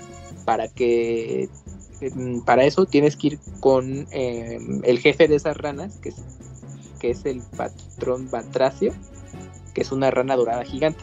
Entonces cuando hablas con él, pues ya él, él te va a entregar una pizarra, que se llama pizarra de los torbellinos, y eso te va a servir para registrar eh, signos, bueno, caracteres especiales que te va a permitir eh, viajar rápidamente en el mapa. Para eso tienes que ir con estas ranas que te encuentras en el mar, noquearlas con el, con el cañón del barco y entonces ya eh, te van a mostrar el, el carácter que tienen ellas y lo registras en, en, en, tu, en tu mapa y ya con eso cada vez que tú quieras viajar de un punto a otro rápidamente, ya nomás lo escribes en la pizarra y llegas. Ese es el, conocido fast travel, como ahora le decimos en videojuegos. Así que ya con eso pues a, cortas tiempo y sí te ayuda a llegar a lugares rapidísimo. Eh, bueno, también cabe mencionar que es muy pequeño el mapa en realidad de, sí, sí, sí. de, Phantom Hourglass. Se divide en cuatro, cuatro mares como, como en One Piece pero pero en realidad es como pequeño. Sí te ayuda a viajar pues con el fast travel, pero no tampoco es como que te ahorres tanto. Porque pues, si, llegas rápido a todos lados, pues. Pero bueno, y mencionar que esa rana es cuando vas armando tu, barco, porque también influye las piezas que tienes para que vayas un poco más rápido. Sí, y, resistencia también te da. Porque luego te encuentras a estos como bucaneros que, que sí te dañan, sí te dañan. Cuando son los dos chiquitos y el grande, sí te bajan tus corazones. Nada más también mencionar que esa rana dorada, en, en bueno, en mis juegos al menos se llama el patrón dorado. Ah, ok. Rashid. Ajá, Rashid en, en inglés se llama y que yo les tengo datos de ranas. A ver. Es que bueno. René de. Aparte de los Muppets, claro. No, es que bueno, aparte han salido en varias entregas de, de la saga, pues ranas. Y me acuerdo que en algún momento este Wonchis incluso no me llegó a preguntar todo. Wonchis, tengo información de ranas. Es uno de los animal, animales simbólicos dentro de la cultura japonesa y en el país hay muchos tipos de anfibios como resultado de inundaciones en los campos de arroz. Estos animales los utilizan de forma recurrente en poesía o en arte y son utilizados por los viajeros para asegurar su regreso. digamos que es una cosa buena y por eso lo utilizan en los viajeros, porque la palabra en japonés es kaeru, que significa rana. Y a su vez el significado de kaeru es regreso o retorno. Entonces, por eso lo utilizan mucho con los viajeros todo. Me hace sentido que sean ranas las que te ayuden a estar regresando o brincando constantemente de lugares, porque pues significa regreso. Y bueno, también muchos japoneses a veces cargan en, sus monederos alguna rana pequeña, porque creen que cuando vayan, bueno, puedan regresar así el dinero que están gastando, pues les, les vaya a regresar a ellos pues de la misma manera o como un poco más rápido. Eh, e incluso eh, hay en las estaciones de trenes de Japón, al final de la línea, llegan a colocar un pedestal con una rana o una escultura de una rana pequeña porque significa también volver a casa y para asegurar el buen regreso de la casa de, los pasajeros. Entonces las ranas son un, animal como bendecido, por así decirlo, en la cultura japonesa. Caso totalmente contrario a lo que son los sapos. Los sapos en la cultura japonesa es un animal que se ha asociado a los maleficios, la brujería y la magia negra, y no solamente en la cultura japonesa, sino en muchas culturas. Por feos. Entonces, ¿mandé? Por feos. Es correcto, o sea, por su apariencia y por el lugar donde habitan, que son pantanos húmedos y oscuros y muy recónditos, precisamente por eso los asocian a que son malos augurios. Entonces, por eso también hace un poco de sentido que por ejemplo en Naruto, si lo han llegado a ver, ubican que Naruto invoca a una rama que es el gama o un sapo muy grande y normalmente lo llegan a ver de una manera un poco despectiva, pues es por esta razón, porque el sapo no es como muy bien visto en la cultura y es como, ¿por qué estás invocando algo que no está siendo tan, tan amigable, por así decirlo, ¿no? E incluso se cree que el sapo o gama eh, llegaba a existir de una manera muy grande que podía ser incluso o tomar la forma de un humano pero que era muy fácilmente identificado si ese sapo se había convertido en humano porque no perdía los rasgos anfibios de la cara. Entonces, por eso no llegan normalmente a hacerlo mucho, pero pues son personas que quieren poseer algo o hacer alguna maldad. Entonces, esa es la historia que me sé de ranas y sapos. Oye, ¿en los de Wind Waker que eran ranas o sapos? Los dioses. Los de Se parece mucho al patrón dorado. Sí, son ranas. Son ranas, así. Porque te digo, la, la rana y me hizo todo el sentido del mundo de por qué veíamos ranas, porque significa eso, regresar. Entonces es, es un juego de palabras, pues. Y ya, síguele. Y luego cuando, y bueno, nuestro experto de Naruto pues, no estuvo para que nos confirmara lo, lo del dato de Naruto, pero en fin, saludos yo, yo si es que escuchas del programa. Bueno, ya una vez que consigues la pizarra de los torbellinos, eh, bueno, pues ahora hay que justamente visitar la isla del viento eh, para hacer resolver un acertijo y activar tres molinos para que te den acceso al templo del viento. Y ahí es el segundo calabozo. El jefe es Cicloc, o sea, es un pulpo, es un pulpo en un tornado. Eh, eh, el hada que, bueno, que consigues se llama Neri, que es el espíritu de sabiduría, y el ítem eh, principal son las bombas. Entonces ya con las bombas... Aquí me, gustó mucho me gustó mucho la, la, batalla contra el jefe. Pues la, creo que es la, la primera batalla donde usamos ambas en forma de... Y se me, se me hizo muy divertido. Sí, y es cuando dices, oye, está bien padre esto, pero más adelante lo van a usar nada más para los jefes. pero bueno, ya ni modo, así pasa. Pero sí, la verdad es que hace que luzca ahí los combates con estos jefes cuando hacen esa ese armado de las, dos pantallas. Que es lo que les decía, no entiendo por qué no lo utilizaron más y todo, pero ya, perdón, eh. sigue. Pero a lo mejor por eso se siente padre, porque solo es en estas partes y dices, ah, qué chingón. A lo mejor no encontraron otras formas de utilizarlo más. también puede ser. Bueno, eh, una vez que derrotamos a ese jefe, eh, aparece el abuelo para contar que Ciela es en realidad el espíritu del valor, la hada que acompaña a Link. Entonces, eh, haciendo un ritual, unifica a Ciela en una sola, porque ella estaba eh, separada para poderla salvaguardar de unos, e, de unos eventos que habían ocurrido antes. Entonces, una vez que ya es una sola hada. Oye, pero eso pasa hasta después. Sí, después. Eh, hasta después del tercer templo. Sí. Eh, sí. Como ya va bien adelantado. Sí, ahorita todavía no.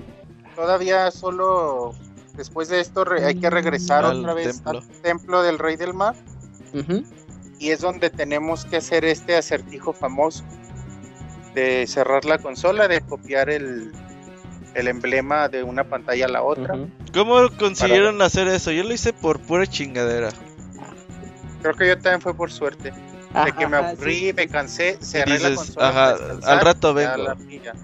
Ajá, justamente por eso, porque dices, ya hueva, luego le sigo. Pero para eso tienes que dejarlo en, o sea, no apagar el juego, es nada más cerrarle y ya. ¿Tú, Mika? Yo podría decirles, ah, claro, hice lo mismo y todo, pero la verdad es que me, me, empecé a, a, ser muy eh, obstinada y dije, no, es que debe de haber una manera. Y entonces empecé a ver como distintas formas hasta que Camuy me dijo, ¿cómo vas? Y le dije, es que estoy atorada en esto, ¿cómo lo resolviste? Y él nada más se rió. Y me dijo, pues ya cierra la consola y ya luego lo haces. Y yo así como, no, es que quiero saber. Ah, sí. y pues ah, como le dijiste todo. Pues sí, no, porque, o sea, él vio que yo estaba muy obstinada en querer sacar la, respuesta.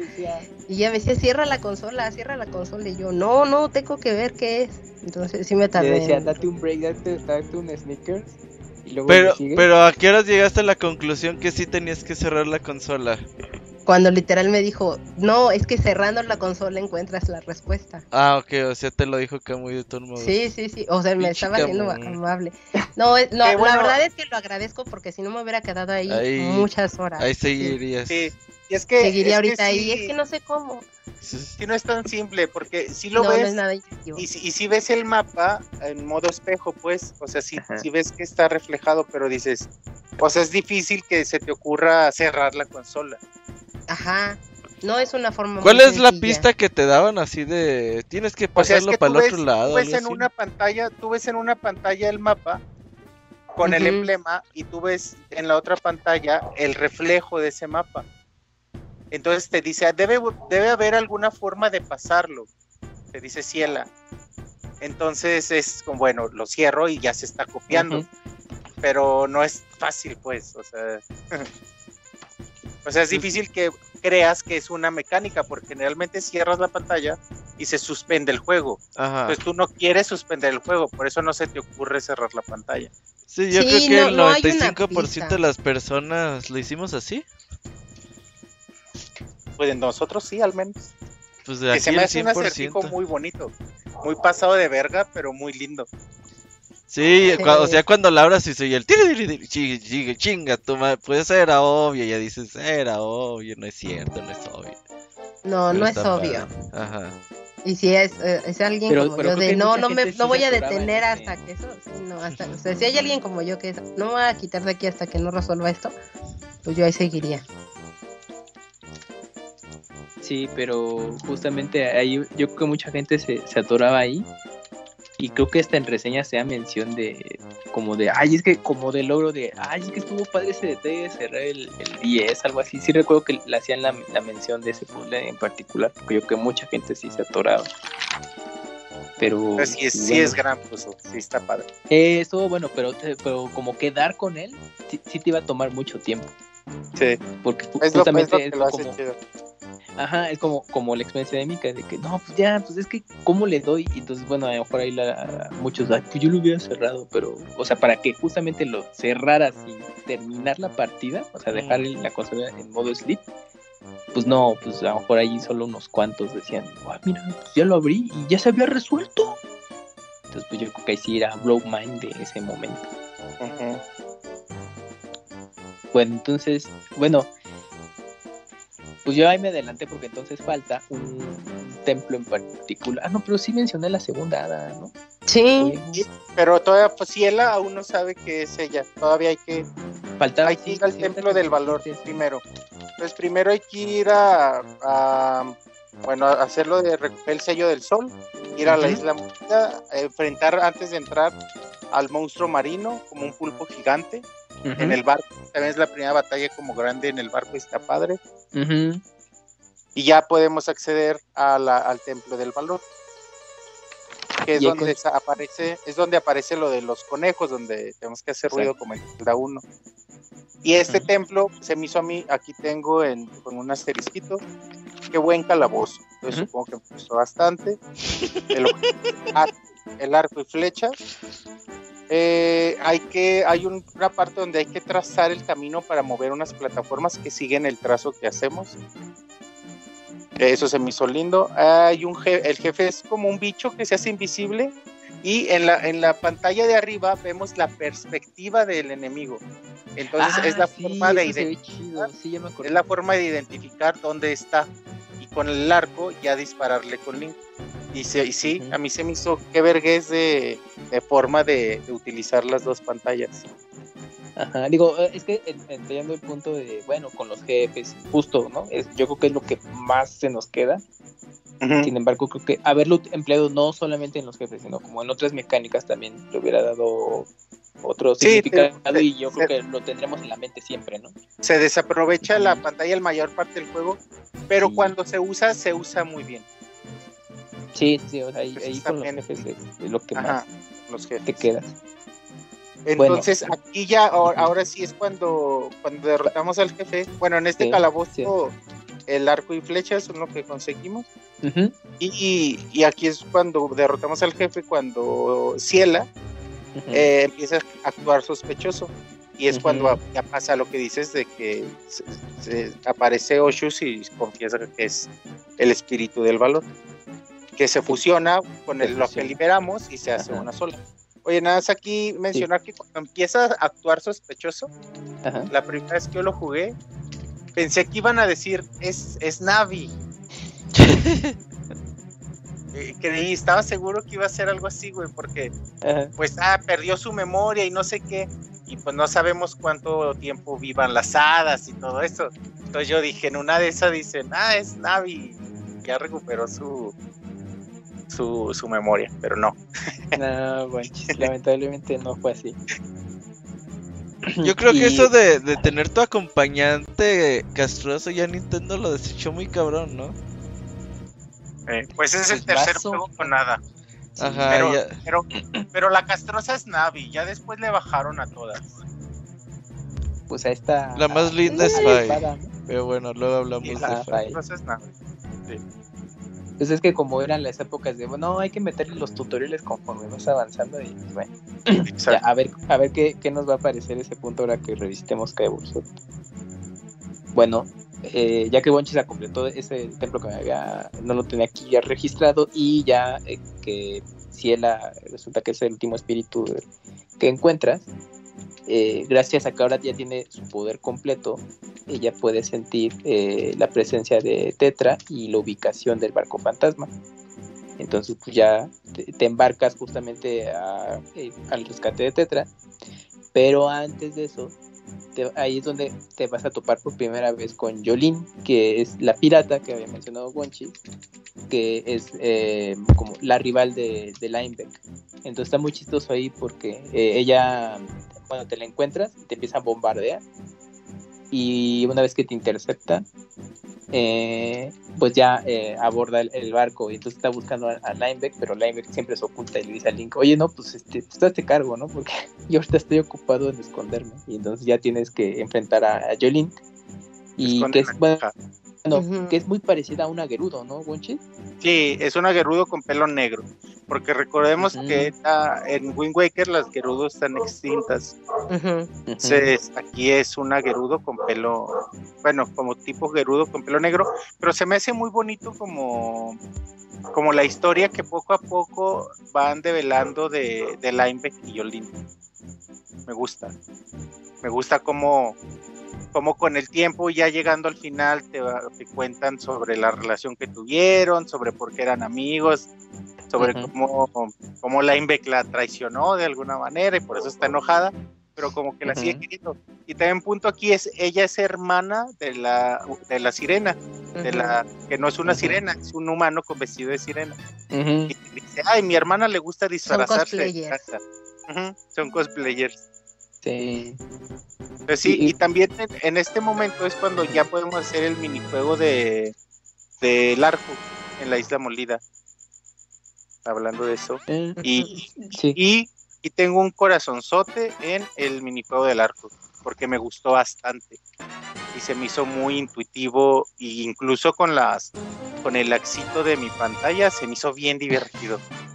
Eh, está bueno, Conchis, pero sí tiene ahí también su reto, porque como ya nos ya estamos mal acostumbrados a que las nuevas mecánicas, hacerlas como muy evidentes para, para los videojuegos, como ya no tienes como ese puntero que te indica, ah, si aquí tienes que darle, porque eh, eh, nada más colocas eh, en la plumilla y, y ya haces el, el tiro, pero no hay un indicador exactamente. Mm, ¿De dónde va exactamente? Exacto, entonces eso sí, también eh, tienes que irle midiendo pues, como a ojo y a- con cierto tino para irle, para justamente ya le vayas dando este en el blanco a cada objeto.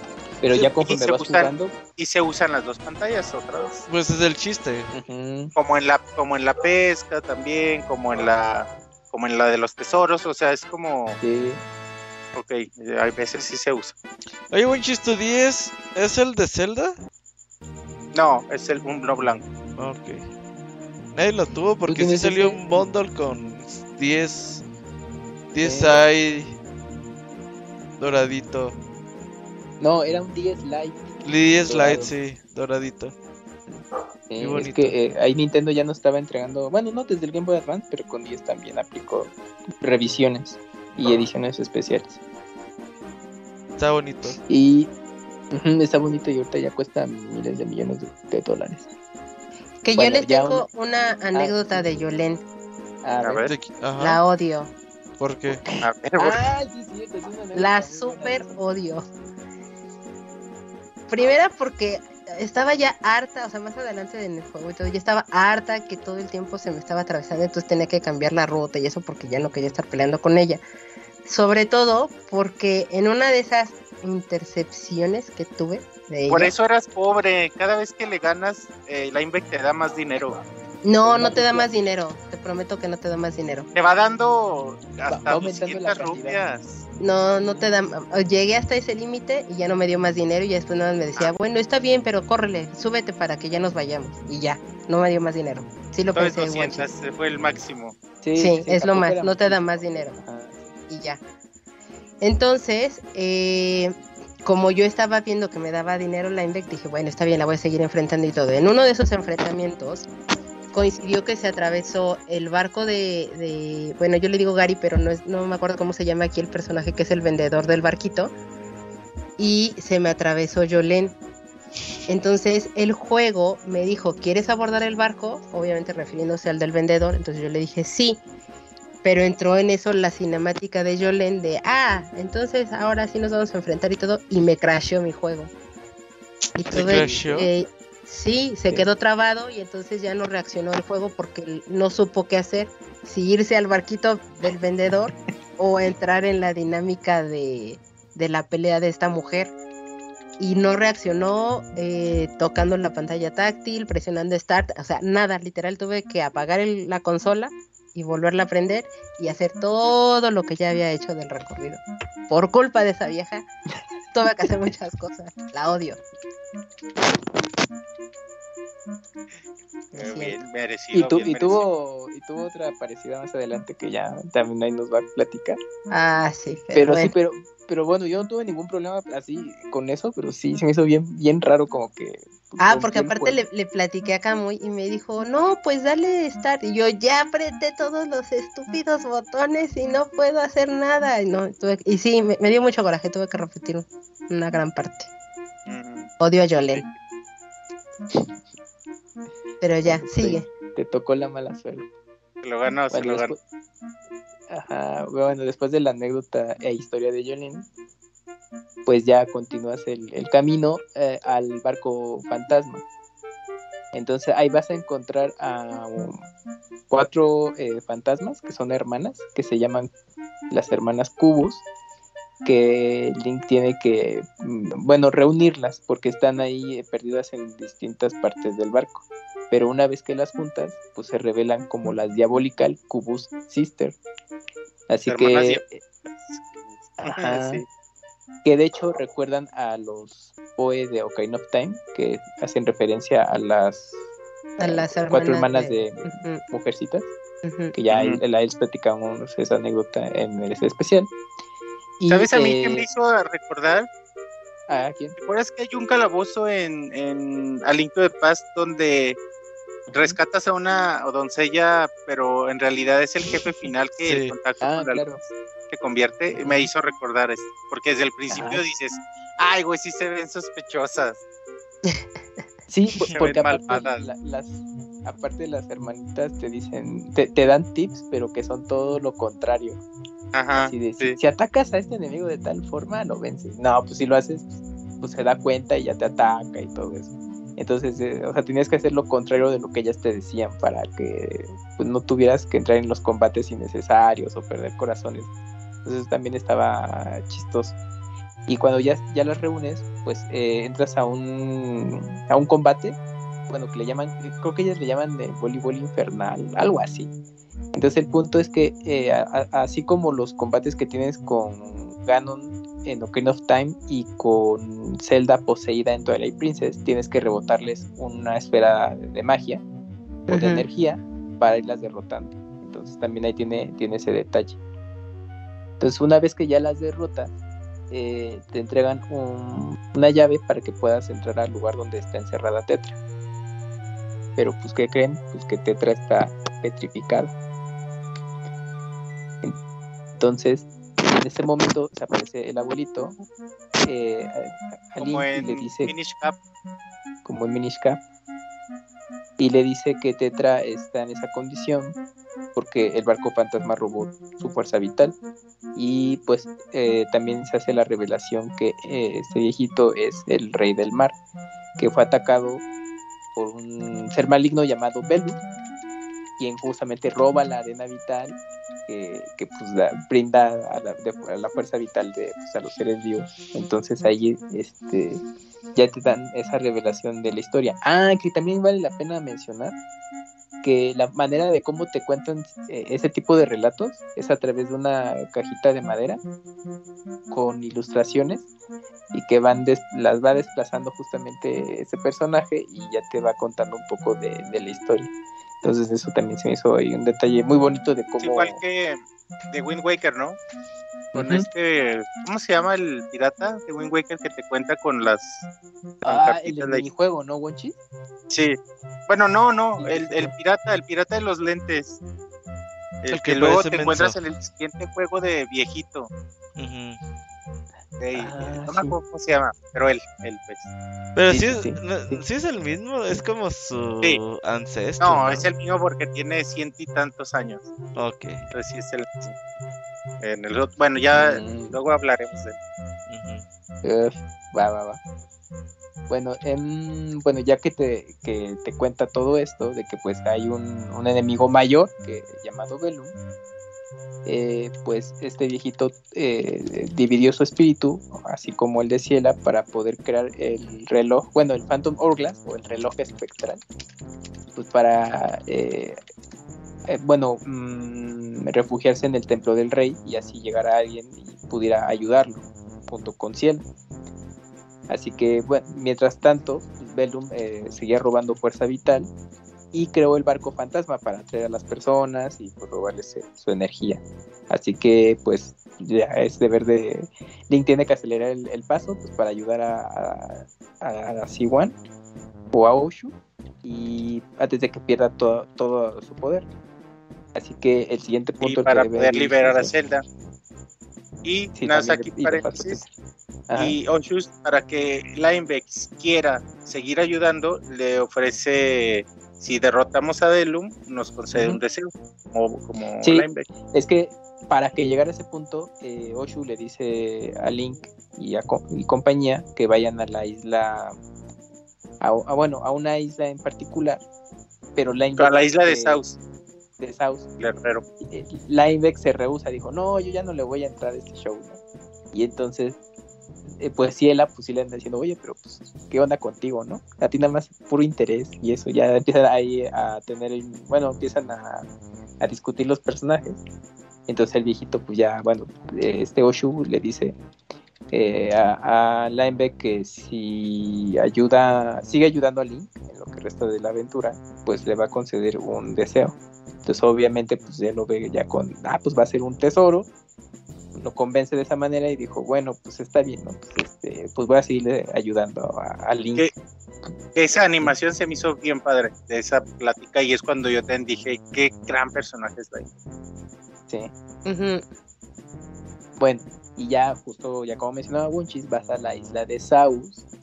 Saus es un personaje que es un herrero y que ha servido al rey del mar y que pues ha forjado las armas eh, por generaciones y pues se me hace muy similar eh, su aspecto ah, ¿sí? a los Orni sí sí sí de hecho se bueno, o a los ritos sí sí sí mm. yo dije ah, que aunque es humano aunque es humano mm. parece no sí a lo mejor es como un como una especie de descendiente de ellos pues, pero más humano. una evolución o, o, no o quién sabe no sé porque ¿qué una cruza de especies interespecies sí ahí mm. okay. pero ahí te daban ese detalle ese, ese guiño bueno, eh, Saus, pues es quien te dice que para poder derrotar a Velum necesitas este, forjar la. Bueno, yo lo tengo como la espada del más allá, pero que tiene otro nombre, ¿no, Bonchi? Pues eh, la Phantom Sword, que es la como Phantom el nombre Sword. más bonito, la espada fantasma, la espada espectral. Ok. Pero, la poder- espada del más allá también se menciona así. para poder forjar esta espada necesitas tres metales, los cuales eh, se llaman acuanina, azurina y vermellina. Entonces, Mira, esos met- aquí no, eh, me cambiaron la hierbanida. Hierbanida. En vez, yerbanina. de la, cuani- en vez de la cuanina, sí yo lo tengo. eh, Ah, ok, ok, ok. Bueno, azulina y Eh. vermellina- vermellina. estos metales eh, se entregaron al, a distintas tribus eh, por el rey del mar. Así que pues necesitas llegar, necesitas conseguir nuevas cartas náuticas justamente para llegar a estas zonas. Así que hay que regresar al templo del rey y haces lo que ya les platicamos hace rato, ¿no? De avanzar a nuevas zonas, repetir cosas, aprovechar tus nuevos ítems. Y pues ahí está. Oye, aquí es este, la, aquí es la primera vez que yo me frustré mucho en el ¿Por? juego.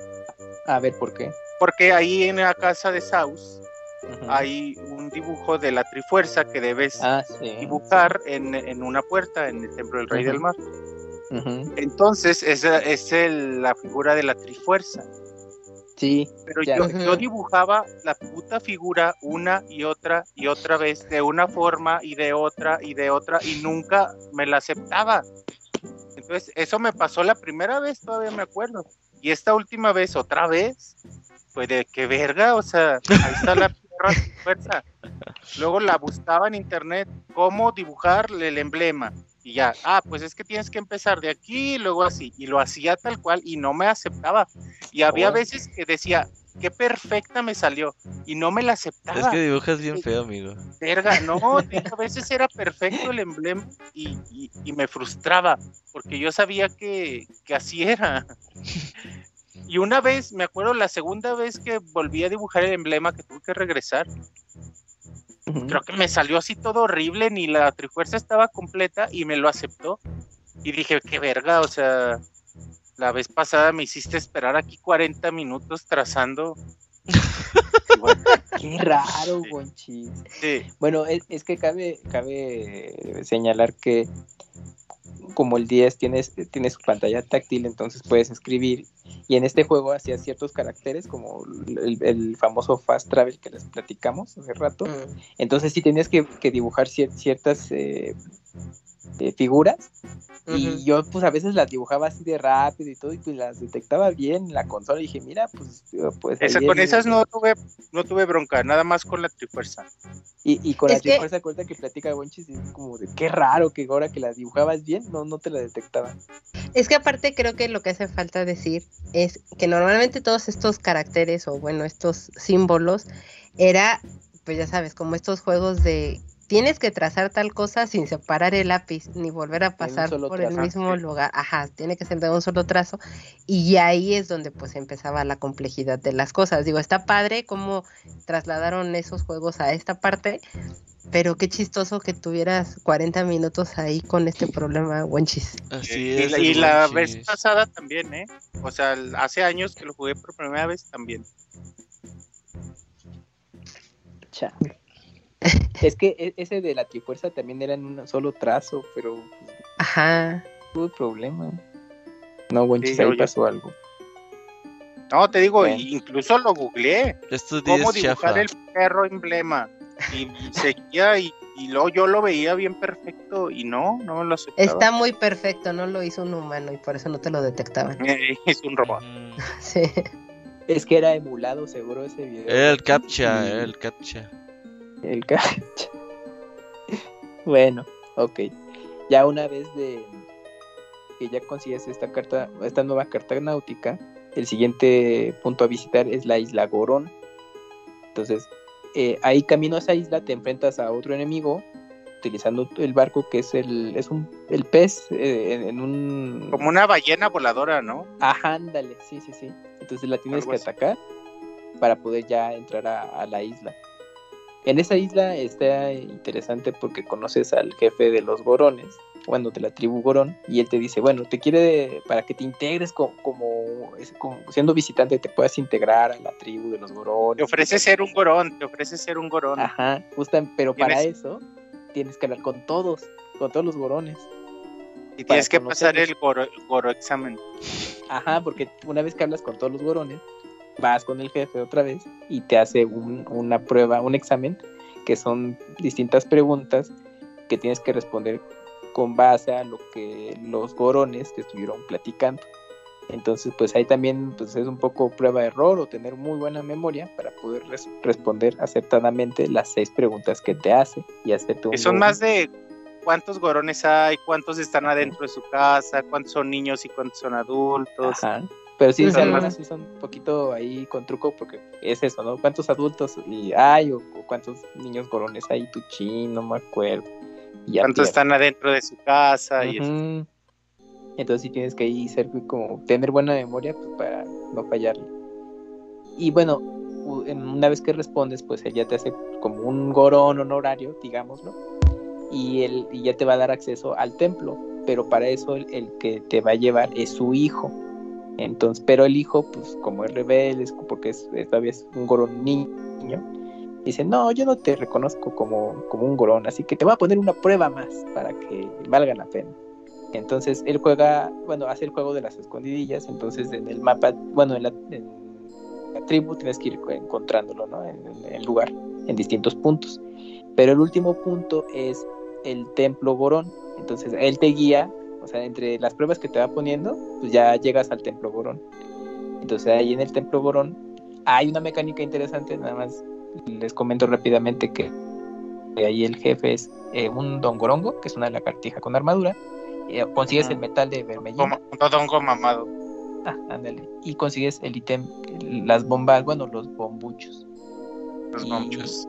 Y bueno, y ahí la mecánica es que hay una parte en ese calabozo en el que intercambias de personajes entre Link y el hijo de del jefe Gorón. El niño gorón. Ajá. Ajá, que tiene, eh, tiene ahí unas mecánicas interesantes que, pues como él gira, tienes, eh, y con eso vas derrotando a los enemigos y todo eso, y tienes que tener cuidado de no caer porque también dañas a Link si le pasa algo. Es la primera vez que, que controlamos a un gorón. Ujú. Ah, no, Oye, sí. no, no, ya lo habíamos Bueno, no, controlado no, en, Mayoras, en Mayoras, sí. Y ¿En bueno, Mayoras bueno, más? sí, con- porque te pon- controlamos tú te haces ¿no? gorón y ya controlas así un gorón. Mm, tiene sentido. Pero no, sí, pues sí, güey. Pero no, bueno, pero aquí controlamos como en los templos de Wind Waker, en los últimos donde Ah, controlamos, sí. intercambiamos Ajá. personajes, aquí se repite la mecánica. Ujú. Sí, entonces estuvo eh, padre eso de que pues ya te hace paro. Y está padre porque cuando llegas con el jefe, pues este dice, no, pues es, eh, ya vamos a llegar al final. Y también usas la mecánica de, de alternar los dos personajes con el combate del jefe. Pero cuando piensas que ya lo derrotaste, porque el hijo del, del jefe Gorón se adelanta y cuando tú vas ya tras él, pues no resulta que el jefe todavía tiene un- su último aliento y tienes que darle, bueno, otro pequeño combate con el jefe. Entonces, pues, eso me gustó. Dije, ah, mira, pues el combate dura un poco más de lo que pensabas y cambia la mecánica de juego. Entonces, ahí sí, eh, eh, ese de- detalle también estuvo bastante bueno. Oye, ¿cómo se pensé- llama? Perdón, ¿cómo se llama el gorón en, en tu versión, Camuy? Ay, es que ese nada más le puse. Hijo del. Niño lo- lo gorón. tengo como referencia, hijo. Se llama Gongorón. ¿Tú lo tienes, Wenchis? Gongorón, Ah, yo Gongorón. Ah, ok. ¿Qué pasó, Mica? ¿Ibas a comentar? Ah, es que, que yo, bueno, a raíz de que tenía como estas dos fases el, el malo o el jefe a vencer, yo pensé que así iban a ser como en el resto de los calabozos y todo, y no, nada más fue en este. Sí, fue solo en ese. Sí, un poco triste. y el jefe, Sí. El último. Ah, bueno, sí, con el último, con Velum, pero pues como que lo esperabas, ¿no? Pero con los otros, o sea, en, cada, en los calabozos ya finales, yo pensé que iba a ser algo así, porque pues en teoría es algo más complicado, ¿no? O algo más importante lo que debes de conseguir, y pues no, fue muy me. Bueno, de ahí el siguiente punto a visitar es la isla Nevada. Entonces. Oye, nada eh, más, ajá, sí. aquí ya puedes explorar el mar del sureste, la, Ujú. por la isla de 10, la isla del hoyo. Pero todavía te. Ah, bueno, sí. Pero ahí todavía te faltaba una carta náutica para. No, bueno, ahí están en esta misma. Aquí, sí, aquí están en esta misma, en Sí, en la, en la- para donde llegaste el, con los sureste. Ajá. En, en Isla Nevada está rodeada por unos bloques de, de hielo que debes de eliminar con el cañón para poder entrar. Ya, eh, eh, esta- mm, ya entras y ahí vas a conocer al, al jefe de la tribu, bueno, a, a la tribu Ni- Niveosita. No sé cómo ahí igual Sí. si lo tengas, ¿sí? Sí, también nibiositas y los niborilas. Que en inglés son los Anouki y los Yuk. ándale. Entonces, el jefe de la tribu, En japonés son los Yukiwaroshi.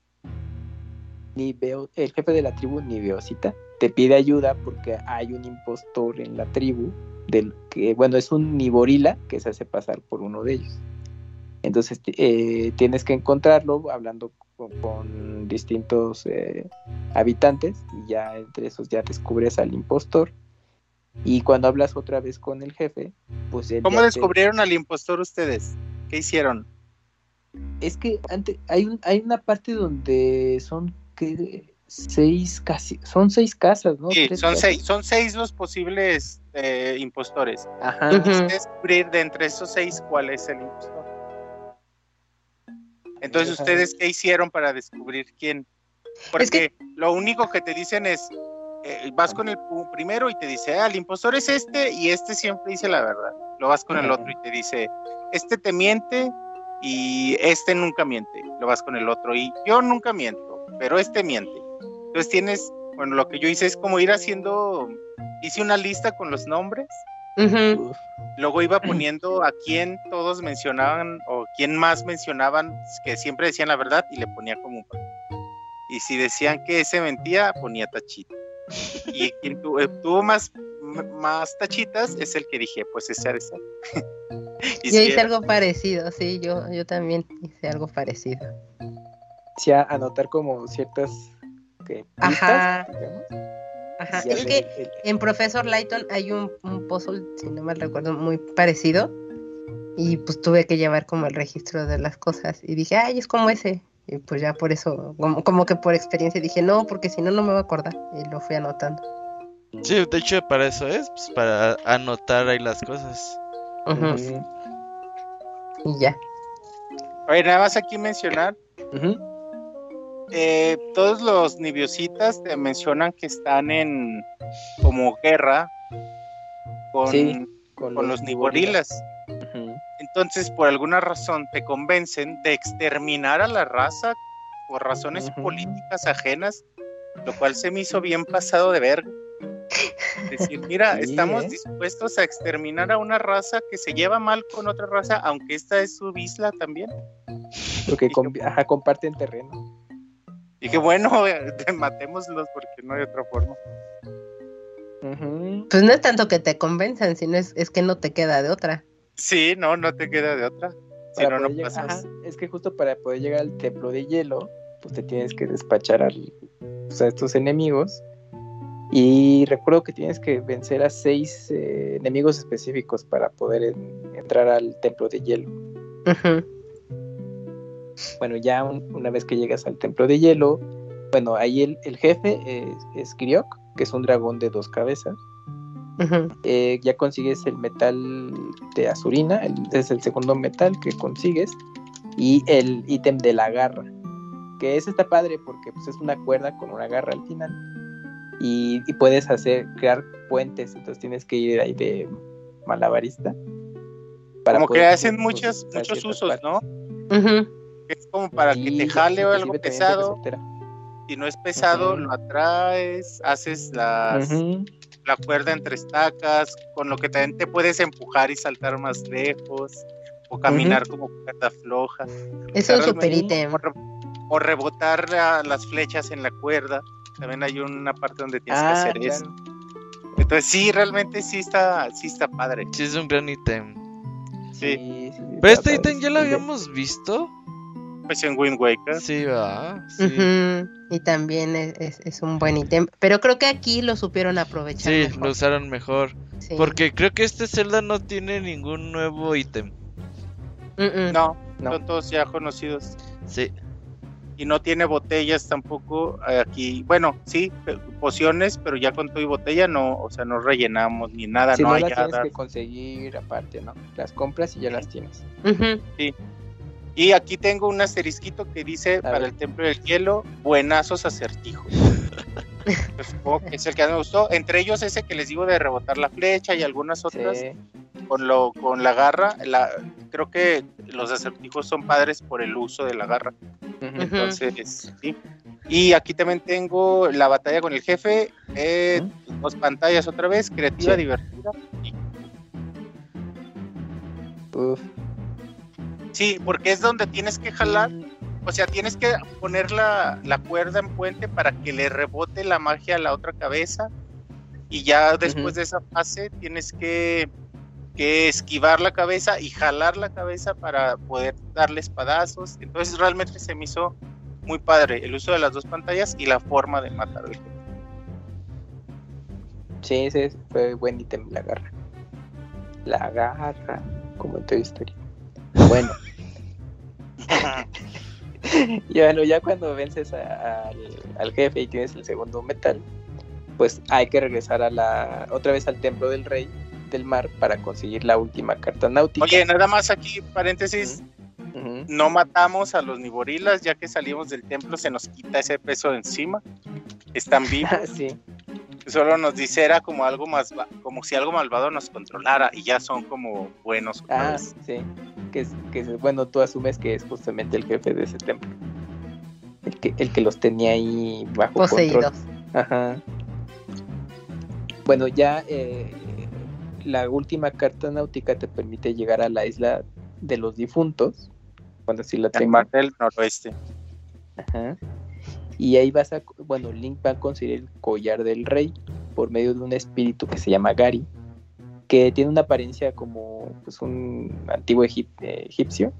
Ajá. Y, pues de hecho todo, ¿no? Todo, ¿no, Mika? Tiene aquí como muchas referencias a la cultura egipcia. Y adivina qué, Guanchis. Tengo datos? de cultura egipcia. datos curiosos. bueno, hay muchísimo de la cultura egipcia, traté de sacar solo algunas partes y que son interesantes. Es una cultura que existe hace más de 6.000 años antes de Cristo y se inició en el Neolítico. Evolucionó a lo largo de los años hasta la época romana, que es prácticamente pues, cuando se desapareció. Se desarrolló en el valle formado en el río Nilo al noroeste de África. Es una cultura que se divide en tres imperios el antiguo que se caracterizó por eh, su resplandor en la no perdón sí el, el, antiguo que se caracterizó por las artes la construcción de pirámides y demás el imperio medio que se caracterizó por la economía y, y, demás el esplendor que tuvo en todo ello y finalmente el imperio nuevo donde la monarquía egipcia tuvo y alcanzó una época dorada bastante grande que pudo conquistar a pueblos vecinos y expandir así todos sus dominios el gobierno se centraba en las manos de una sola persona, que denominaban el faraón, quien vivía rodeado por una gran corte de privilegiados. El faraón era el amo de todos los hombres, dueño de todas las tierras y aguas del Nilo, y su voluntad era la ley. A este personaje se le consideraba el hijo del dios Sol, Ra, y que le iba, o, quien le había otorgado los poderes precisamente para poder gobernar a los hombres. Eh, y sus principales dioses fueron Ra, Amón, Anubis, Atón, Horus, Osiris, entre muchos otros que hay. Y el orden social con el que se regían los, la cultura egipcia estaba en primer lugar el faraón, seguido del escriba real, después el gran visir, el jefe del sello del Estado, el gran sacerdote, los sacerdotes, los escribas, los guerreros, el pueblo y los esclavos. ¿Por qué es importante o por qué quise poner como toda la, pirámide literal de, cómo estaban ordenados? Porque los, los espíritus que se encuentra en este juego son guerreros.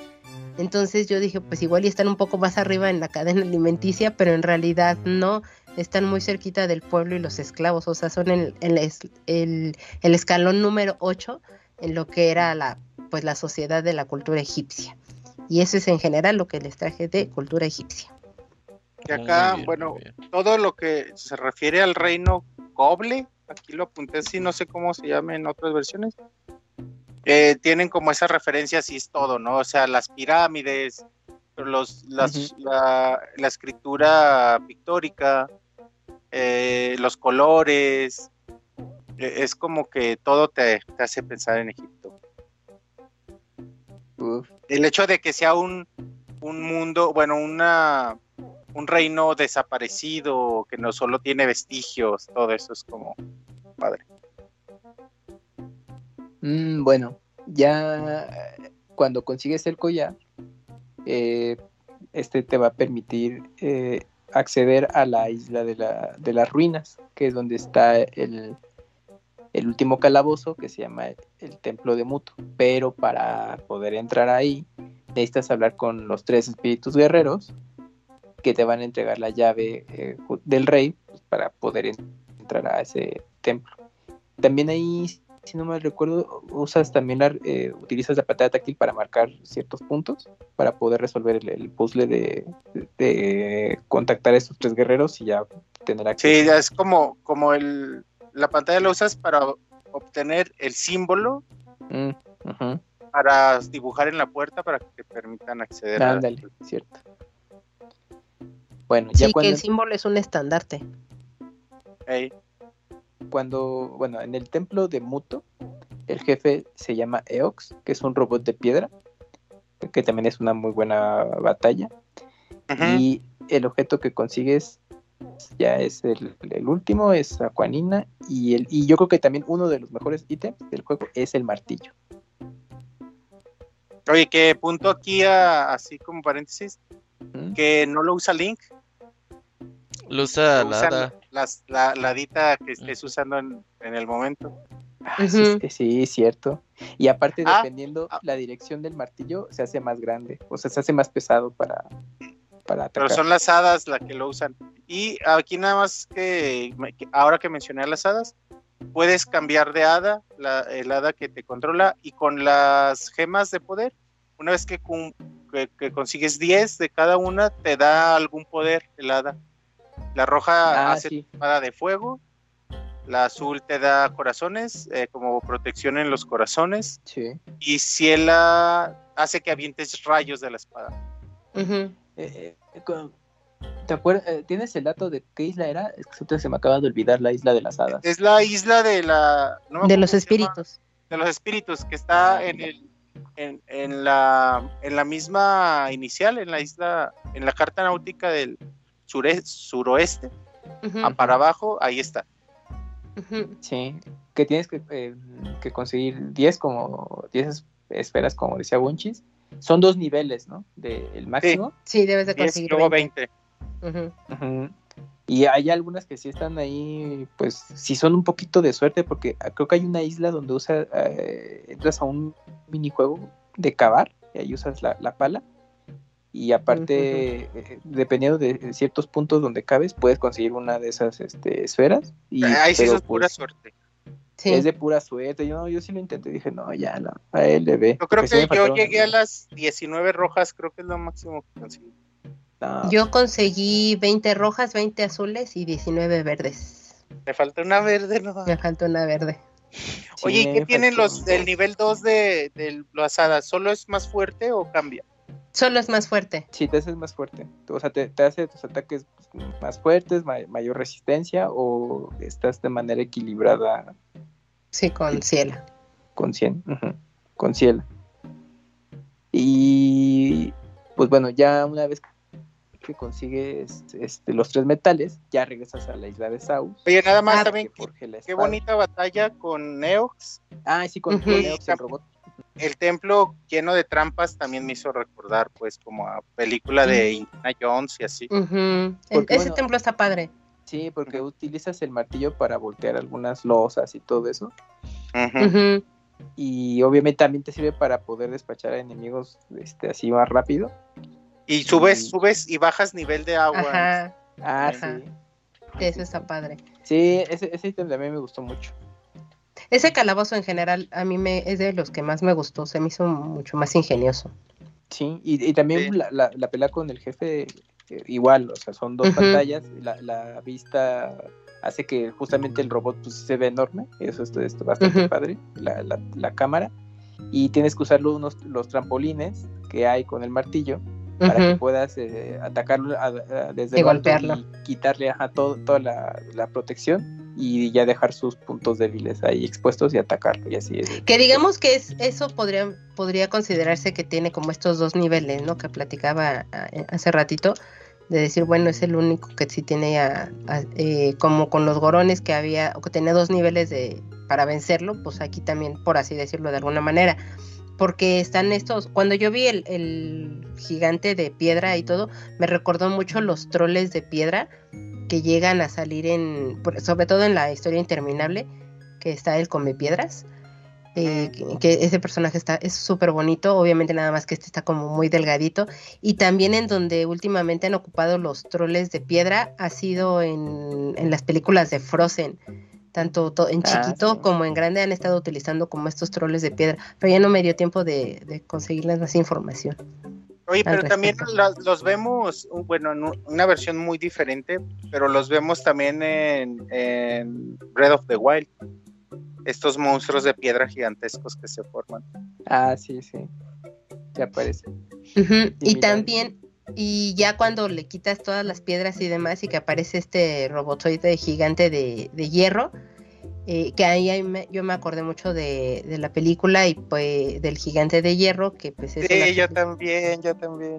Que es la película, pues ya saben, ¿no? De Brad Bird, que fue en el 99 y que ha sido como muy peluceada, pero pues, o sea, cuando la, sí, cuando la lanzaron, pues fue así como muy mal vista y la verdad tuvo un gran fracaso, pero pues ya conforme han pasado los años la han valorado a, la película y pues se ha convertido un poco de culto. Y también ya... Bien preciosa, si no la han visto, veanla. ¿Cuál, el gigante de hierro? Ajá, el gigante de hierro. Sí. Y ya que el origen de esa película se da gracias a un poema de un inglés que se llama Ted Hughes, que se llama así The Iron Man, y que se lo hizo a sus hijos tras el suicidio de su mamá ahí por 1963 y en el final de los 80 este un ay, cómo se llama este hombre de, Who este Pete Toaston eh, hizo o adoptó adaptó una, un álbum conceptual basado en este poema y de ahí entonces en Londres hicieron un musical de, de ese de ese álbum y gracias a ese musical es que salió la película del gigante de, de hierro. Oh, qué increíble. Ajá, y también las otras películas donde yo me acuerdo de robots gigantes o, gigantes de hierro, pues eh, es en la película de Ghibli, de El Castillo en el Cielo, que esa película al final del día pues está basada en los viajes de Gulliver, eh, de Jonathan Swift, y pues los robots también son una creación totalmente de Miyazaki, eh, donde los llegaron a ver o los vimos por primera vez, por así decirlo, o también los vimos, fue en algo que participó Miyazaki, que fue en, el último capítulo de la, de la segunda temporada del anime de Lupin, el tercero, en 1980, que escribió y dirigió Miyazaki. Pues ya de ahí también los jalo para El Castillo en el Cielo. Que están bien bonitos. Sí. Y ya. Síguele. Va. Oye, bueno, nada más también me estaba acordando que algo medio similar también de Ghibli podría ser el Castillo Vagabundo, pues porque es una cosa y mecánica que va avanzando y está recubierta de, cosas. Pero ahorita, bueno, me acordé un poquito. Ah, bueno, sí, podría aplicarse. Mm. un, poquito. Ya que, ya que conseguimos los tres metales, pues regresamos a la isla de Saus para que pueda ya forjar la espada. Entonces, pero el Saus te dice, no, pues, ¿sabes qué? Pues no va a tardar, así que pues vete a dar la vuelta por ahí. Entonces, pues ya te vas y puedes hacer algunas eh, sabes que es buscar los tesoros o enfrentarte a, a esta a la, a la, tonta pirata Yolene. De hecho, tienes que enfrentarte a Yolín para que Saus complete complete la espada. Esa ya cuando, es el último enfrentamiento, ¿no, Wenchi? Sí, cuando, va saliendo de, de la de con el herrero, ah, llega el cartero que está bonito el cartero aquí es como o muy lindo, porque te lee las cartas en voz alta. Ah, sí. Llega y recibes y aceptas el, el reto. Porque Yolín te escribe porque te reta un duelo y ya lo aceptas y tienes que salir a buscarla. De hecho, sales y no la encuentras, yo no la encontraba. Y a ver, ahora que, ¿dónde está? ¿Dónde está? Ajá, cuando la Hasta que ya... no, aparece. Ajá. A mí me pasó lo mismo. Y yo dije, ay, me está, me está mandando el herrero para buscarla. ¿Yo para qué la quiero ver? O sea, ya es la, la última persona que yo tenía ganas de ver en la vida. y regresé con el herrero y me dijo, todavía no la tengo y todo. Dije, no es posible, tengo que Es que es enfrentarme hasta a la... que la enfrentes. sí, Sí. sí, sí, sí. Y ya la busqué tantito y sí, me apareció por suerte casi luego, luego y ya la vencí. Pero sí dije, no... Y ah, aquí es donde te- aquí es donde se te cuenta pues la historia de Jolene y Linebeck Sí, ya te y se me hace muy onda. linda. Cuéntala, Wenchis. Pues en realidad es simple, pues eh, alguna vez eh, iba Jolene navegando y estaba siendo atrapada y casi vencida por una bestia marina y Linebeck llegó a salvarla. Ya después te dice Linebeck que en realidad iba distraído y perdió el control de la nave y por eso arremetió contra la bestia, pero logró salvar a, a Jolene y a partir de ahí navegaron juntos un tiempo, pero algo pasó en la relación que que se empezó a fracturar. Así que Linebeck se fue con el tesoro y la dejó sin tesoro y por eso está enojada y lo busca. Pero al parecer sigue enamorada de él. pues. Sí, ese amor-odio. Ajá. Pero pues Bueno, ya- sigue siendo característica del Lineback, ¿no? Ser vividor. Ya, perdón. Sí, con un bri- Pues sí. bribonzote. Ajá. Ya que derrotas a Yolin por última vez, entonces ya puedes regresar con Saus y te hace entrega de la hoja de la espada porque no tiene empuñadura. Así que también si la dice, oye, como que le falta algo. Y ya Zeus dice, ah, bueno, pues eso, velo a hablar con este. con Siwan, Oshus. con Oshus. Y, él ya pues, te va a ayudar con ese tema. Bueno, pues ya vas, ya vas de regreso a la isla Mercai. Hablas con Oshu. Y Oye, pues él Afortunadamente Ayuda a ahí estaba, ahí estaba Oshus, porque yo pensé que era de, ah, no está. De, Está en el dejó este templo. mapa, dejó este mapa, entonces hay que ir Ah, a vas a buscarlo. buscar. Yo pensé que iba a ser todavía algo así, y no, sí está ahí. Sí, ya le hicieron más inmediato de, bueno, ya no les prolongues la aventura, es un juego portátil time, no hay que mandarlos. Entonces, bueno, ya está, te, encuentras con, con el viejo Oshu y él te va a pedir el, eh, bueno, el Phantom Hourglass para que lo adapte como una empuñadura de la espada y ya, te, ya tenerla eh, completa y pues ahora sí ya estás listo para enfrentar a Velum. De que tienes que regresar, ya no te tienes que ir muy lejos, ahí mismo en Isla Mercai te vas al templo del rey del mar y ahora pues tienes que descender hasta el último nivel del templo para enfrentarte a Velum. Oye, que esta vez ya es cuando pesa más recorrer nuevamente todo el pinche templo del Ya rey. sé, sí. Aquí ya, güey, ya, qué perra flojera lo más. Sí. Sobre todo porque ya Sí, sabes sí, que es el sí. preámbulo pues al, al tú no mames, ¿por qué me lo alargan tanto esto, ese pinche templo? Sí, sí, sí. Aunque, aunque ya eh, con la diferencia de que con la Phantom Sword podemos derrotar a los espectros, a los Phantom. Ya es más rápido, sí. Sí, es un poquito rápido. Sí, Pero sí, aún así. o Te da flojera, sí. No, de un vergo de flojera. Sí, es que, es que sí se mandaron de tener que estar regresando al, al mismo templo varias veces. Bueno, ahí vas a, te- eh, bueno, eh, llegas ya por fin con Velum. Entonces vas a tener que tener distintos combates contra él. Bueno, en el primero ya lo, lo derrotas porque Velum es una especie de, como un, espe- como un, Como un calamar, un calamar, un calamar ándale, con, un, con un ojo de mayora. Ándale, uf, sí. Que la mar Y- maldito. ya bueno, lo derrotas y gracias a, a, a eso, pues ya Tetra vuelve a la normalidad. A ver, si quieren les, les digo más las, las fases de. Dale. A ver, La primera tienes Ah. que, porque son muy divertidas, pues, la primera tienes que enganchar como una goma que lo protege ajá, para poder pegarle en el ojo eh, y después poder aventarle flecha, subir como al primer piso Ah, sí. y aventarle flecha a los tentáculos para que se caiga y puedas repetir como la acción. Y ahí es cuando ya Ciela recupera, cuando haces eso que Ciela recupera la memoria y es capaz de, de crear una esfera espectral con la que puedes detener el tiempo por unos Ajá. segunditos, haciendo un 8 en la pantalla, bueno, un reloj. Yo batallé un vergo aquí, Ujú. batallé mucho porque está, tenía seleccionada la hada, a la hada roja. pues no, por más que dibujaba el 8, no me salía y no me salía, no me salía.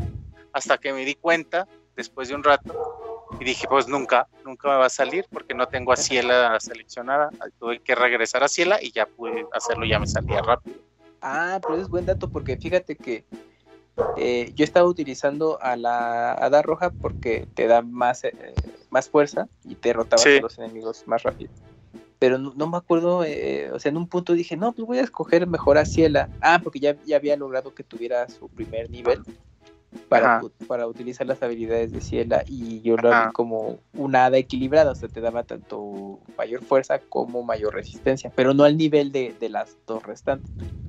Entonces, pues así me la llevé ya parte del juego y ya cuando llegué justo con Velum no tuve ese problema, pero sí otro poco yo hubiera, yo hubiera dicho, no, pues mejor me voy con, con la hada roja y así, ¿no? Para acabar rápido con...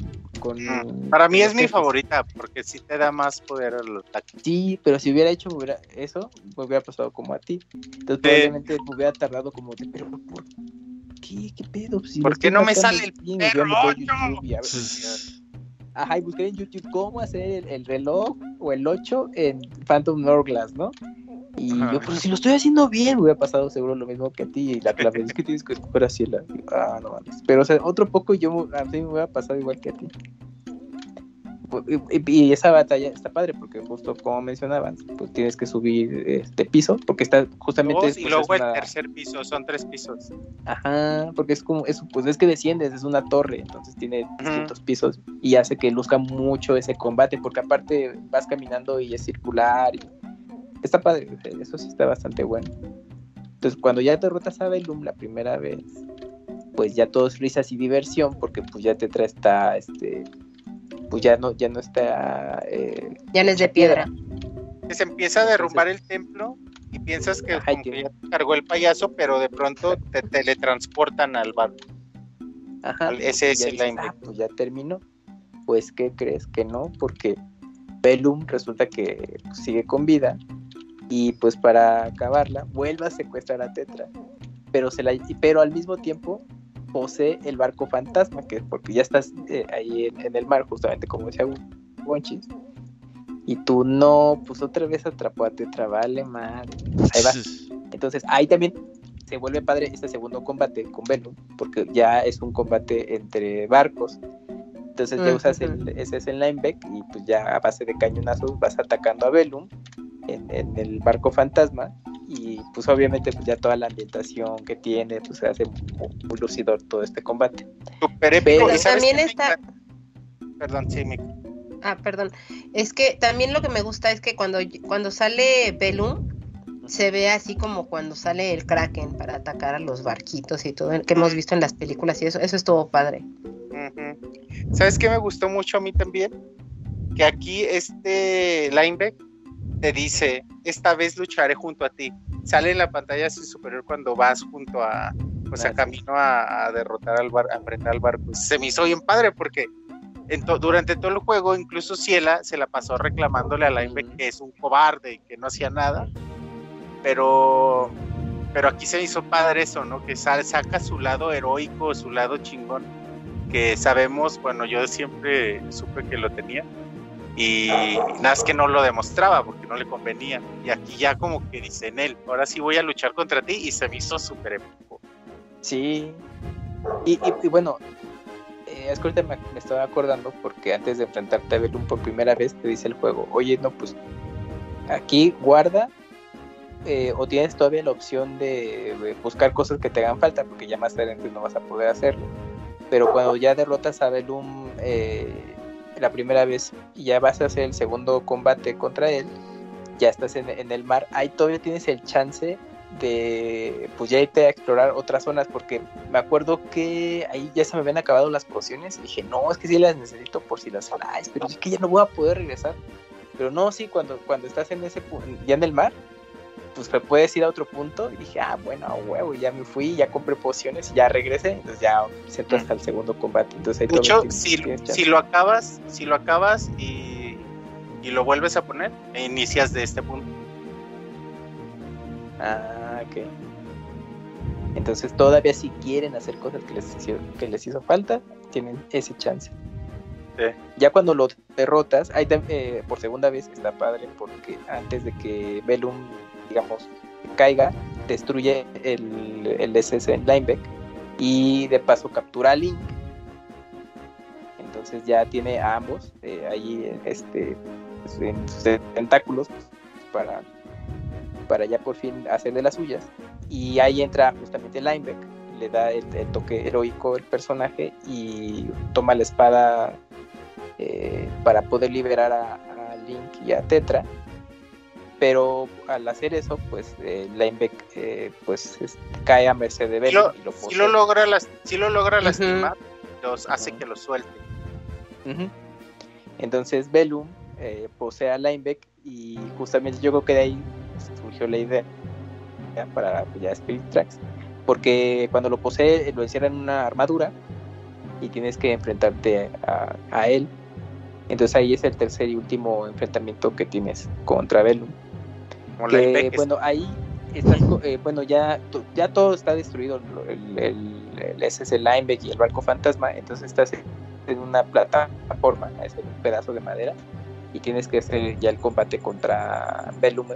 Y él está eh, eh, tiene el detalle de que es bueno es un combate eh, cuerpo a cuerpo con, con respectivas espadas y tienes que bueno Ciela te ayuda porque en algún momento eh, Velum tiene el punto débil en la, en la espalda, porque está su ojo El ojo ahí. de Mayor. Entonces, lo que hace, ajá, el ojo de Mayoras, y entonces lo que hace Ciela es que te detiene el tiempo. Entonces ti- tienes que ir rápidamente para atacar a Velum, pero sí tienes que tener en cuenta que el ojo está abierto, porque si lo cierra, pues tienes que volver a hacer todo. Y una vez que, pero, pero Ciela, pues como al, al ayudarte, pues también Velum lo, la captura, entonces nada más en ciertos momentos logra ahí zafarse para poder poderte ayudar. Es que La dinámica es así, tú te enfrentas a- con la espada a Lineback Spectro Ujú. y en un punto eh, de que tienes que rayar así rápido la espada de que chocan Ah, sí. las espadas, ahí es cuando se alcanza a liberar Ciela, saca una esfera espectral y ya es cuando la puedes agarrar y usar cuando el ojo esté abierto. Y esa es como la dinámica ahí- que es hasta, hasta. Ajá. Y ahí Mika tiene eh, la segunda anécdota donde rompió el juego. A ver, ¿qué pasó ahí? No, es que este juego no me quiso y yo no lo quise a él. Porque ya estaba a punto de, de vencerlo. Y entonces, pues, ves que le tienes que estar dando como ciertos espadazos para desequilibrarlo. Y que entonces, como, como que baja una rodilla y ahí es cuando más o menos lo seminoqueas y ya te, te arroja la esferita este, ciela. Pues yo lo estuve golpeando porque lo pude arrinconar en una de las esquinitas de la, de la tablita esta. Y lo golpeaba y lo golpeaba y lo, lo trabé así, golpeándolo. Y nunca, así, nunca, nunca, nunca bajó la rodilla, nunca me dieron esferas, nunca nada. Ni él me golpeaba y yo nada más lo golpeaba, lo golpeaba, lo golpeaba y no pasaba absolutamente nada. Se quedó atorado ahí. Se quedó ahí Sí. atorado y ya, y entonces le comenté a Camus, le dije, oye, ¿hasta cuánto tiempo tengo que estarlo golpeando para que me puedan dar una esfera? Y me dijo, pues nada más es que lo, como que lo atontes y todo, y yo, ajá, pero ¿cuánto tiempo? Y ya me dijo, no te entiendo, y le dije, es que tengo trabado al, mu- al muñeco así y tal. Y ya me dijo, no, pues no, no, no sé. Ya cuando le, le pude explicar, porque por supuesto lo que hice fue darme la vuelta, me atacó y me mató y pues ya otra vez empezar de nuevo, ¿no? Pero este, cuando ya le expliqué y todo, me dijo, ay, qué raro, es que ya te tendría que haber dado. Le dije, sí, pero pues no, no sucedió. Entonces ahí el juego pues también comploteó contra que yo le ganara. Debe ser Lo tuviste que resetear. térmica. Rompes todo. No, pero Sí, es que está cañón ahí lo que le pasó. Como el panda. No. odié, Ajá. e- e- eso me hizo odiar más al juego. Pero bueno. Esa fue yo le decía así de broma, no, pues ya sal, salte de- del juego y vuelve a entrar. Pero pues ella estaba empeñada en que pues sí podía, y pero pues a fin de cuentas sí tuvo que hacer eso y ya sí, ya sí. Me Pues dijo, sí, ay, es que pero- sí estaba trabado. Yo no inventes, eso a mí no me pasó. Eh, como a mí Pero con bueno. la con el con la trifuerza me oí. Ajá, así, igualito. Es como en el trabajo cuando nos reportan bugs. siempre aplicamos es, no, eso a mí no me pasa, güey. Ajá, exactamente. no, Eso nomás yo, a ti, güey. yo lo sé usar bien. Ajá. Bueno, Pero sí pasa. sí, sí, sí. Ahí le, le tocó la mala suerte de romper el juego, justo ya para terminar. Sí. Eh, que, pero qué padre, y sí es cierto, ¿eh? yo creo que de aquí también sale la idea de, de Spirit Tracks, Sí, sin pero duda. Ya, de ya Lineback cuando, Spectrum. cuando vi justamente lo de Line- Lineback Spectrum dije, ah, pues claro, ahí ya yo creo que retomaron eso y surgió Spirit Tracks después. Y bueno, ya lo derrotan. Entonces ya obviamente se libera Lineback. Y ya Siwan, bueno, Oshu, el viejito, pues ya revela su verdadera forma como una ballena blanca. Entonces, a partir, entonces en ese momento, ah, eh, bueno, ya también te revela de que el lugar en el que se encuentra Link y todos, pues no, no, no pertenecen a ese mundo, sino que es en otro. Así que antes de que, pues bueno, se despida, pues les dice que los va a transportar a sus respectivos mundos. Pero antes de eso, pues Ciela pues todavía se acuerda de- del deseo prometido y le dice a Lane pues, qué, qué es lo que va a decir al final. Ya eh, lo obvio pensarías, no, pues va a pedir su, su tesoro y fin, ¿no? Pero pues obviamente el- al final de cuentas desea que de- tener de vuelta al SC Lineback a como estaba. Entonces pues, ya ese es el, de- al final de cuentas el deseo que, que él pide. Y ya una vez que pues, ya la ballena los transporta a, pues, al- a donde se encontraban antes de empezar toda esta historia. Así que Link y Tetra pues despiertan ya en su respectivo mundo y pues se dan cuenta de que pues, mm, pues no, que pareciera que todo no, no había no, bueno, todo lo que vivieron pues sí tenían ahí eh, esa confusión si ocurrió no y la tripulación de Tetra pues, ya los encuentra y ya les dice que solamente había pasado 10 minutos de que pues habían ido al, al este barco fantasma, pero que no había ocurrido nada extraordinario. Como Y ya, cuando pues, Oliver se a- a llegar levanta con ellos como en el "Oh, hospital, ¿no? Amanece piernas. sin piernas". Ajá, sí. Ajá. Entonces ya empieza Tetra a llegar de que no, pero ¿cómo que sí, sí ocurrió y me pasó esto? Pero los piratas así como, no, pues es que no pasó nada, de verdad. Y ya Link se queda también extrañado de que si todo lo que vivió fue una ilusión, pero resulta que tiene eh, el, el reloj, el Phantom Hourglass, vacío, y pues obviamente es una prueba de que sí, eh, Sí pasó. eh, todo lo que pasó pues, sí, fue cierto, sí, sí fue cierto. Entonces en ese instante ve al horizonte del mar y, se, y alcanza a ver al SS Lineback que se está alejando. Entonces ya Link bien contento se sonríe porque dijo, ah, sí, Te da todo nostalgia. sí ocurrió. Y le da nostalgia de que todo ocurrió. Oigan, Y aquí qué será, qué será lo que aquí se pasó, Una presta a, a- realidad alterna, mundo paralelo, el sueño Mira, de Osho, de la ballena, Primero que nada, como en, como eh, en, Wind Waker. del final. como en Link's Awakening, Ah, sí, el Ajá, recuerda a Lisa, güey. el sueño, sueño de la ballena. Oye, ¿te- ¿se acuerdan que también habíamos platicado en Link's Awakening sobre ballenas? No nos acordamos de esta, pero también creo que puede ser importante. Pues es que de hecho es lo que yo le comentaba a Kamui, que cuando yo vi que apareció la ballena blanca, a mí luego luego me remitió a la ballena de Awakening. Y yo dije, ¿no será la misma ballena? No, no, no, porque esta no vuela. Pero Bueno. La ¿Tú forma. crees? pero esta es como, bueno, a esta la mencionan como el, el rey del mar, de este mar. Pero, ¿Y qué tal si es pero un puede sueño ser y es el mar, de el, la- el cielo? de la misma familia, o quizá es una de las que vemos en Breath of the Wild, de los esqueletos. que Ajá, podría ser. Ah, ya mataron al viejito entonces ahí.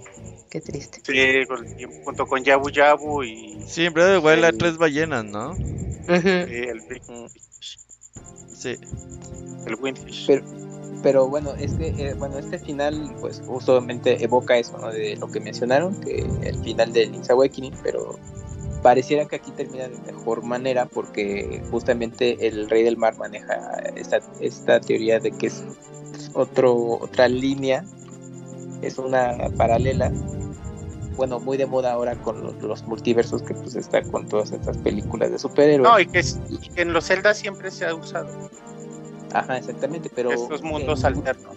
en. Link's Awakening, pues bueno, el final, pues, pues, a final de cuentas, eh, ese mundo, bueno, ese, eh, en el que estaba Link, pues desaparece. Y aquí simplemente es de, o sea, sigue existiendo, o al menos, bueno, así yo lo estoy entendiendo, pero los regresan a su línea correspondiente y los otros pues siguen ahí a como estaban.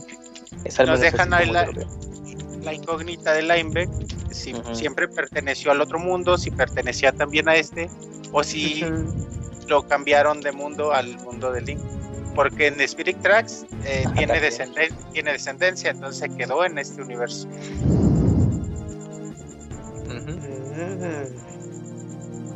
Y pues ya, bueno, ahí ya es donde termina la todo el recorrido de Phantom Hourglass. Oigan, aquí manches, apunté- dos horas y media, Camuy, ¿eh? Apunté nada más aquí el mar, en los cuatro mares de aquí, lleno de aventureros, está el héroe legendario que se viste como Link y está en el barco en el, en el, eh, como el ¿cómo se llama? El rey de los leones rojos. Sí. Ey, sí, está- el Waker, ¿cómo se llamaba? Mascarón. Este rojo, mascarón rojo. El mascarón rojo. que Y de su rey. cómo tiene su hermano, que es como un, un hermano cobarde que siempre lo está madreando cuando llegas a su barco. sí, que se hace el muerto. Está, ajá, se hace el muerto, está la pirata Jolín, está el, el sonrisas, que te da las ropas del héroe como guiño a los otros juegos que son Ah, sí, El bromas. el bromas, o están los buscadores de tesoro. O sea, realmente el mar es pequeño, los cuatro mares es un mapa pequeño, pero pues como que el juego se esfuerza al menos en tratar de, de poner cosas interesantes. Sí, No, tiene sus cositas, sí, tiene Sí. sus sus referencias, cosas que te van a recordar otros juegos de Zelda. Pero al final del día creo que el juego cumple a secas. A mí me gustó mucho. A mí realmente me gustó más de lo que creí que me iba a gustar, de lo que recordaba. Lo O disfruté sea, entonces, un chingo, Conchis, este, esta revisita, el juego te, te terminó Me gustando más. me encantó. Y lo jugué en mi 10 original. Si lo hubiera jugado en el 3DS, yo creo que lo hubiera disfrutado aún más porque la, la táctil es Mejor. mejor. O si lo hubiera seguido jugando en el Wii U, también esa táctil ya está chingona. Entonces yo creo que hubiera sido aún mejor. Entonces sí, lo disfruté muchísimo.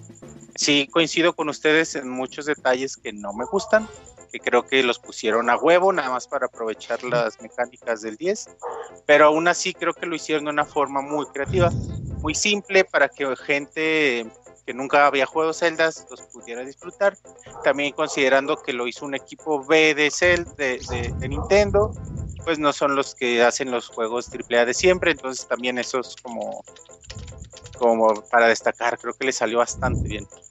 Y lo disfruté un chingo y creo que es un Zelda que merece ser Zelda. Y es el primer Zelda de un chingo de gente, si se ponen a pensar. Entonces creo que sí pudo haber atraído a muchos nu- nuevos fans a la franquicia, pues, lo cual creo que se lo Yo creo que porque que- venían con el arrastre de Twilight Princess, o sea, lo- los que les tocó y dijeron, no, pues a ver uno nuevo, será el de 10, sí, ahí sencillo. Pero es que, ¿te acuerdas la cantidad no, no de es que 10 fue que se vendieron? Sí, fue estúpida. Fue estúpida.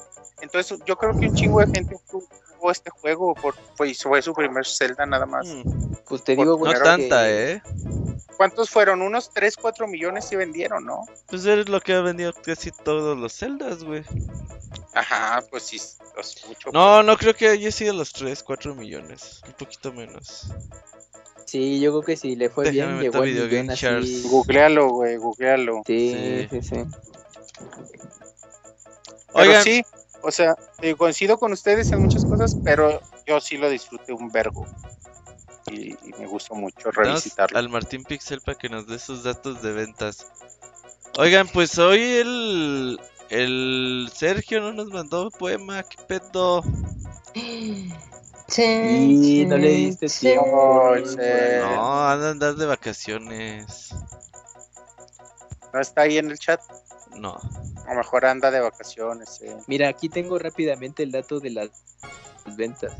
Dale. Pues no le fue mal, ¿eh? Fueron, sumó ya en total eh, 4.6 Ah, millones. está bastante bien, son un chingo de celdas. Sí, obviamente pues yo creo que ya fue lo que fue sumando en, en el tiempo de vida que tuvo. Pero mira, no le fue mal. Y del Sí, creo que poema. Yo sí hice poema. pues, Ah, eso te iba a A ver, decir. A ver, ¿eh? deja pongo mute, aguántame. Jálate, bunches. Pues va. Esta historia nos la cuentan los corsarios y piratas. Es sobre un barco fantasma y una princesa mulata. Sobre un rey extraordinario, un reloj muy necesario y un singular marinero que es un tanto temerario. Hay tesoros enterrados y otros tantos en el mar. Hay montones de aventuras esperando a reclamar. Una espada misteriosa que hace afrenta ante el mal porque tiene en su centro un poder que es espectral, que es fantasmal. Con mil trazos en los mapas acertijos resolvemos, con un soplo a las velas a un chasquido de los dedos. Avanzamos isla a isla, derrotando bucaneros, siempre guiados cabalmente por vehemente caballero. A quien vaga libremente en busca de almas inocentes, que bien sepa que este encuentro lo aceptamos muy valientes.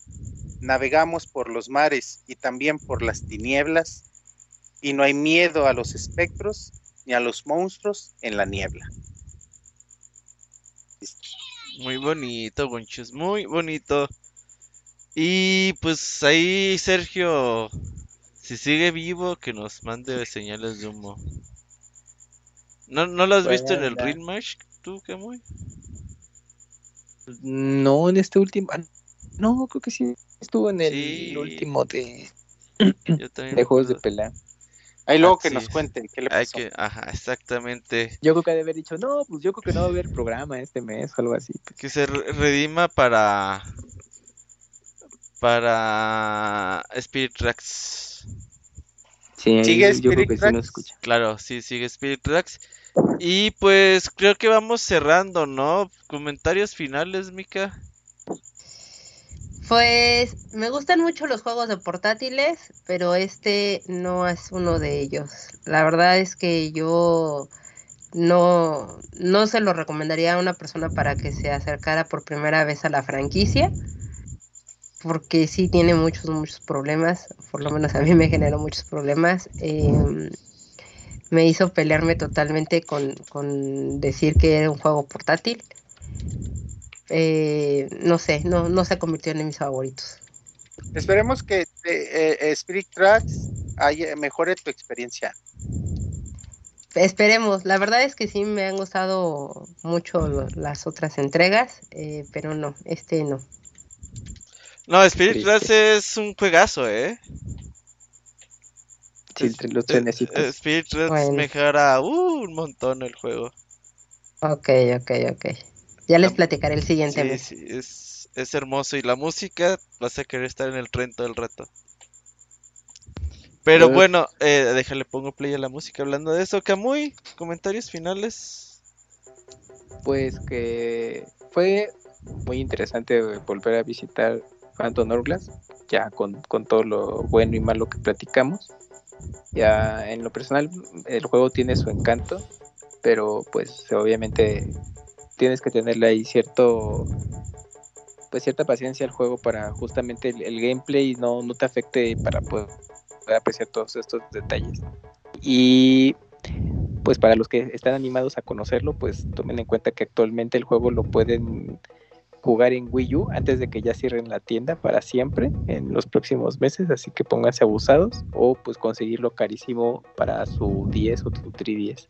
Y para ¿En los que 3DS, digan, ¿En 3DS no está digital, Camuy? no, no, no, todo lo que es 10 lo No, mandaron no, Wii no hay digital. Órale. Solo en Sí, Wii. sí, sí.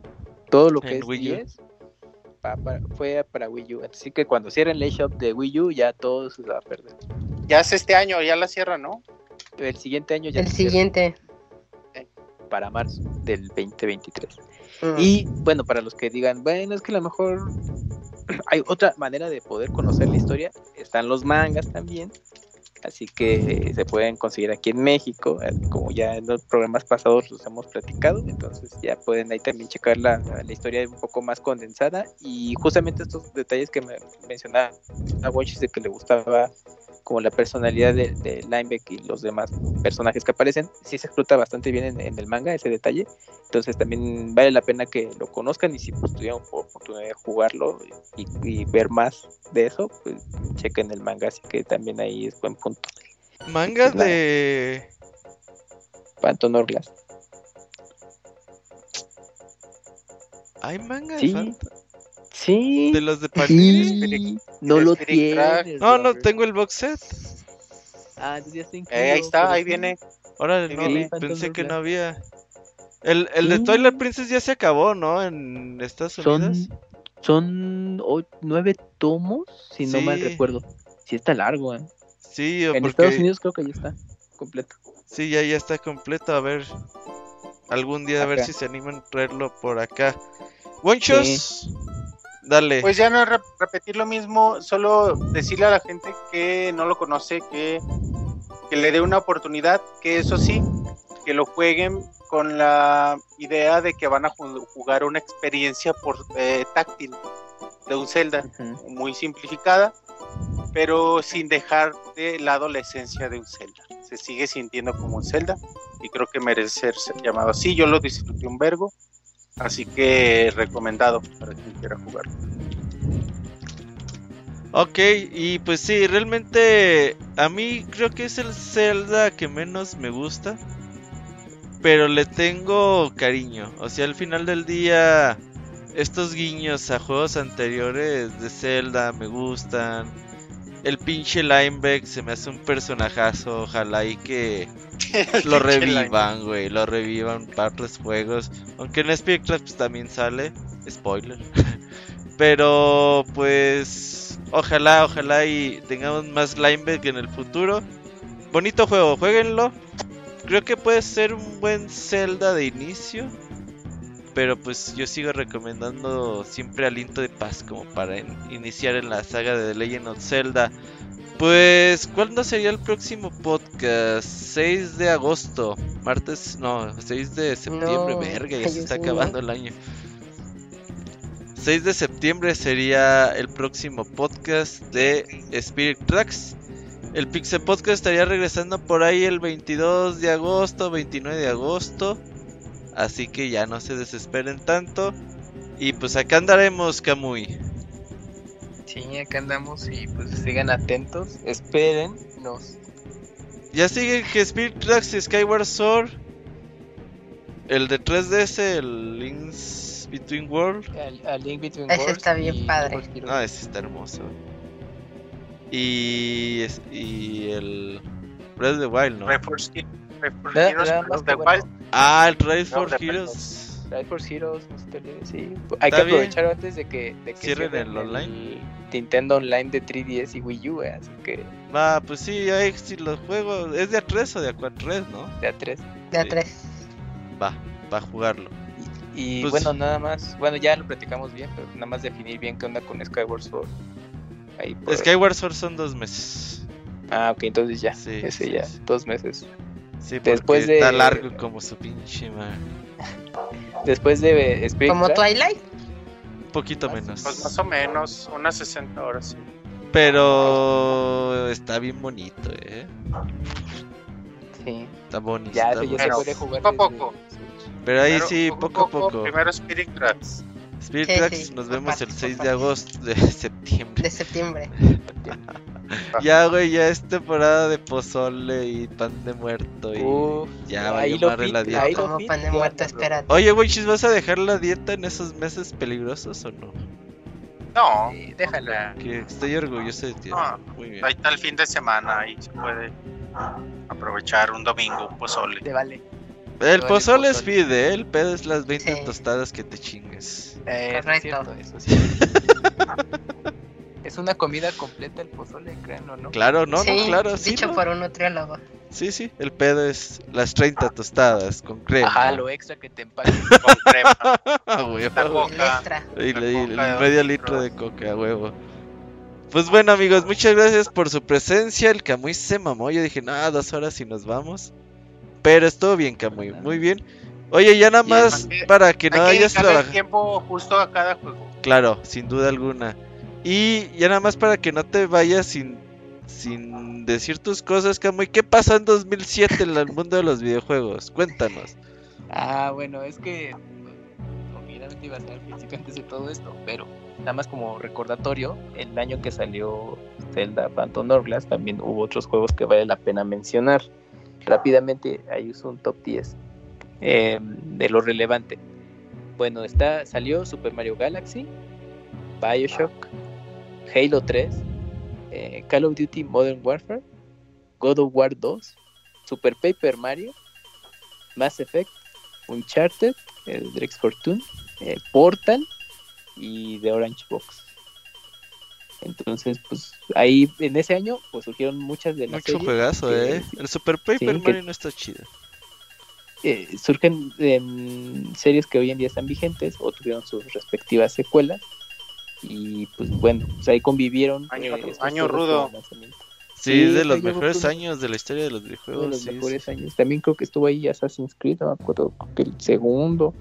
O sea, hubo, hubo muchos, muchos juegos. Hubo pero no sé, movimiento. Como, como de lo que vi, que dije, ah, bueno, pues esos son de lo, de lo esencial que hubo para ese, ese año junto con el lanzamiento de Phantom Hourglass. Pues bueno, buen dato de trivia, Camuy. Eso nos hace sentir más viejos todavía. Gracias, gracias. pues así pasa el tiempo, Robert. ¿Qué quieres? Pero está bien, agradecemos a la gente que nos acompañó. Ya sé que mucha gente está de vacaciones y lo va a escuchar después, pero pues ahí seguimos. Nos vemos 6 de septiembre. Hasta la próxima. Nos vemos. Adiós. Bye bye. Bye. Maten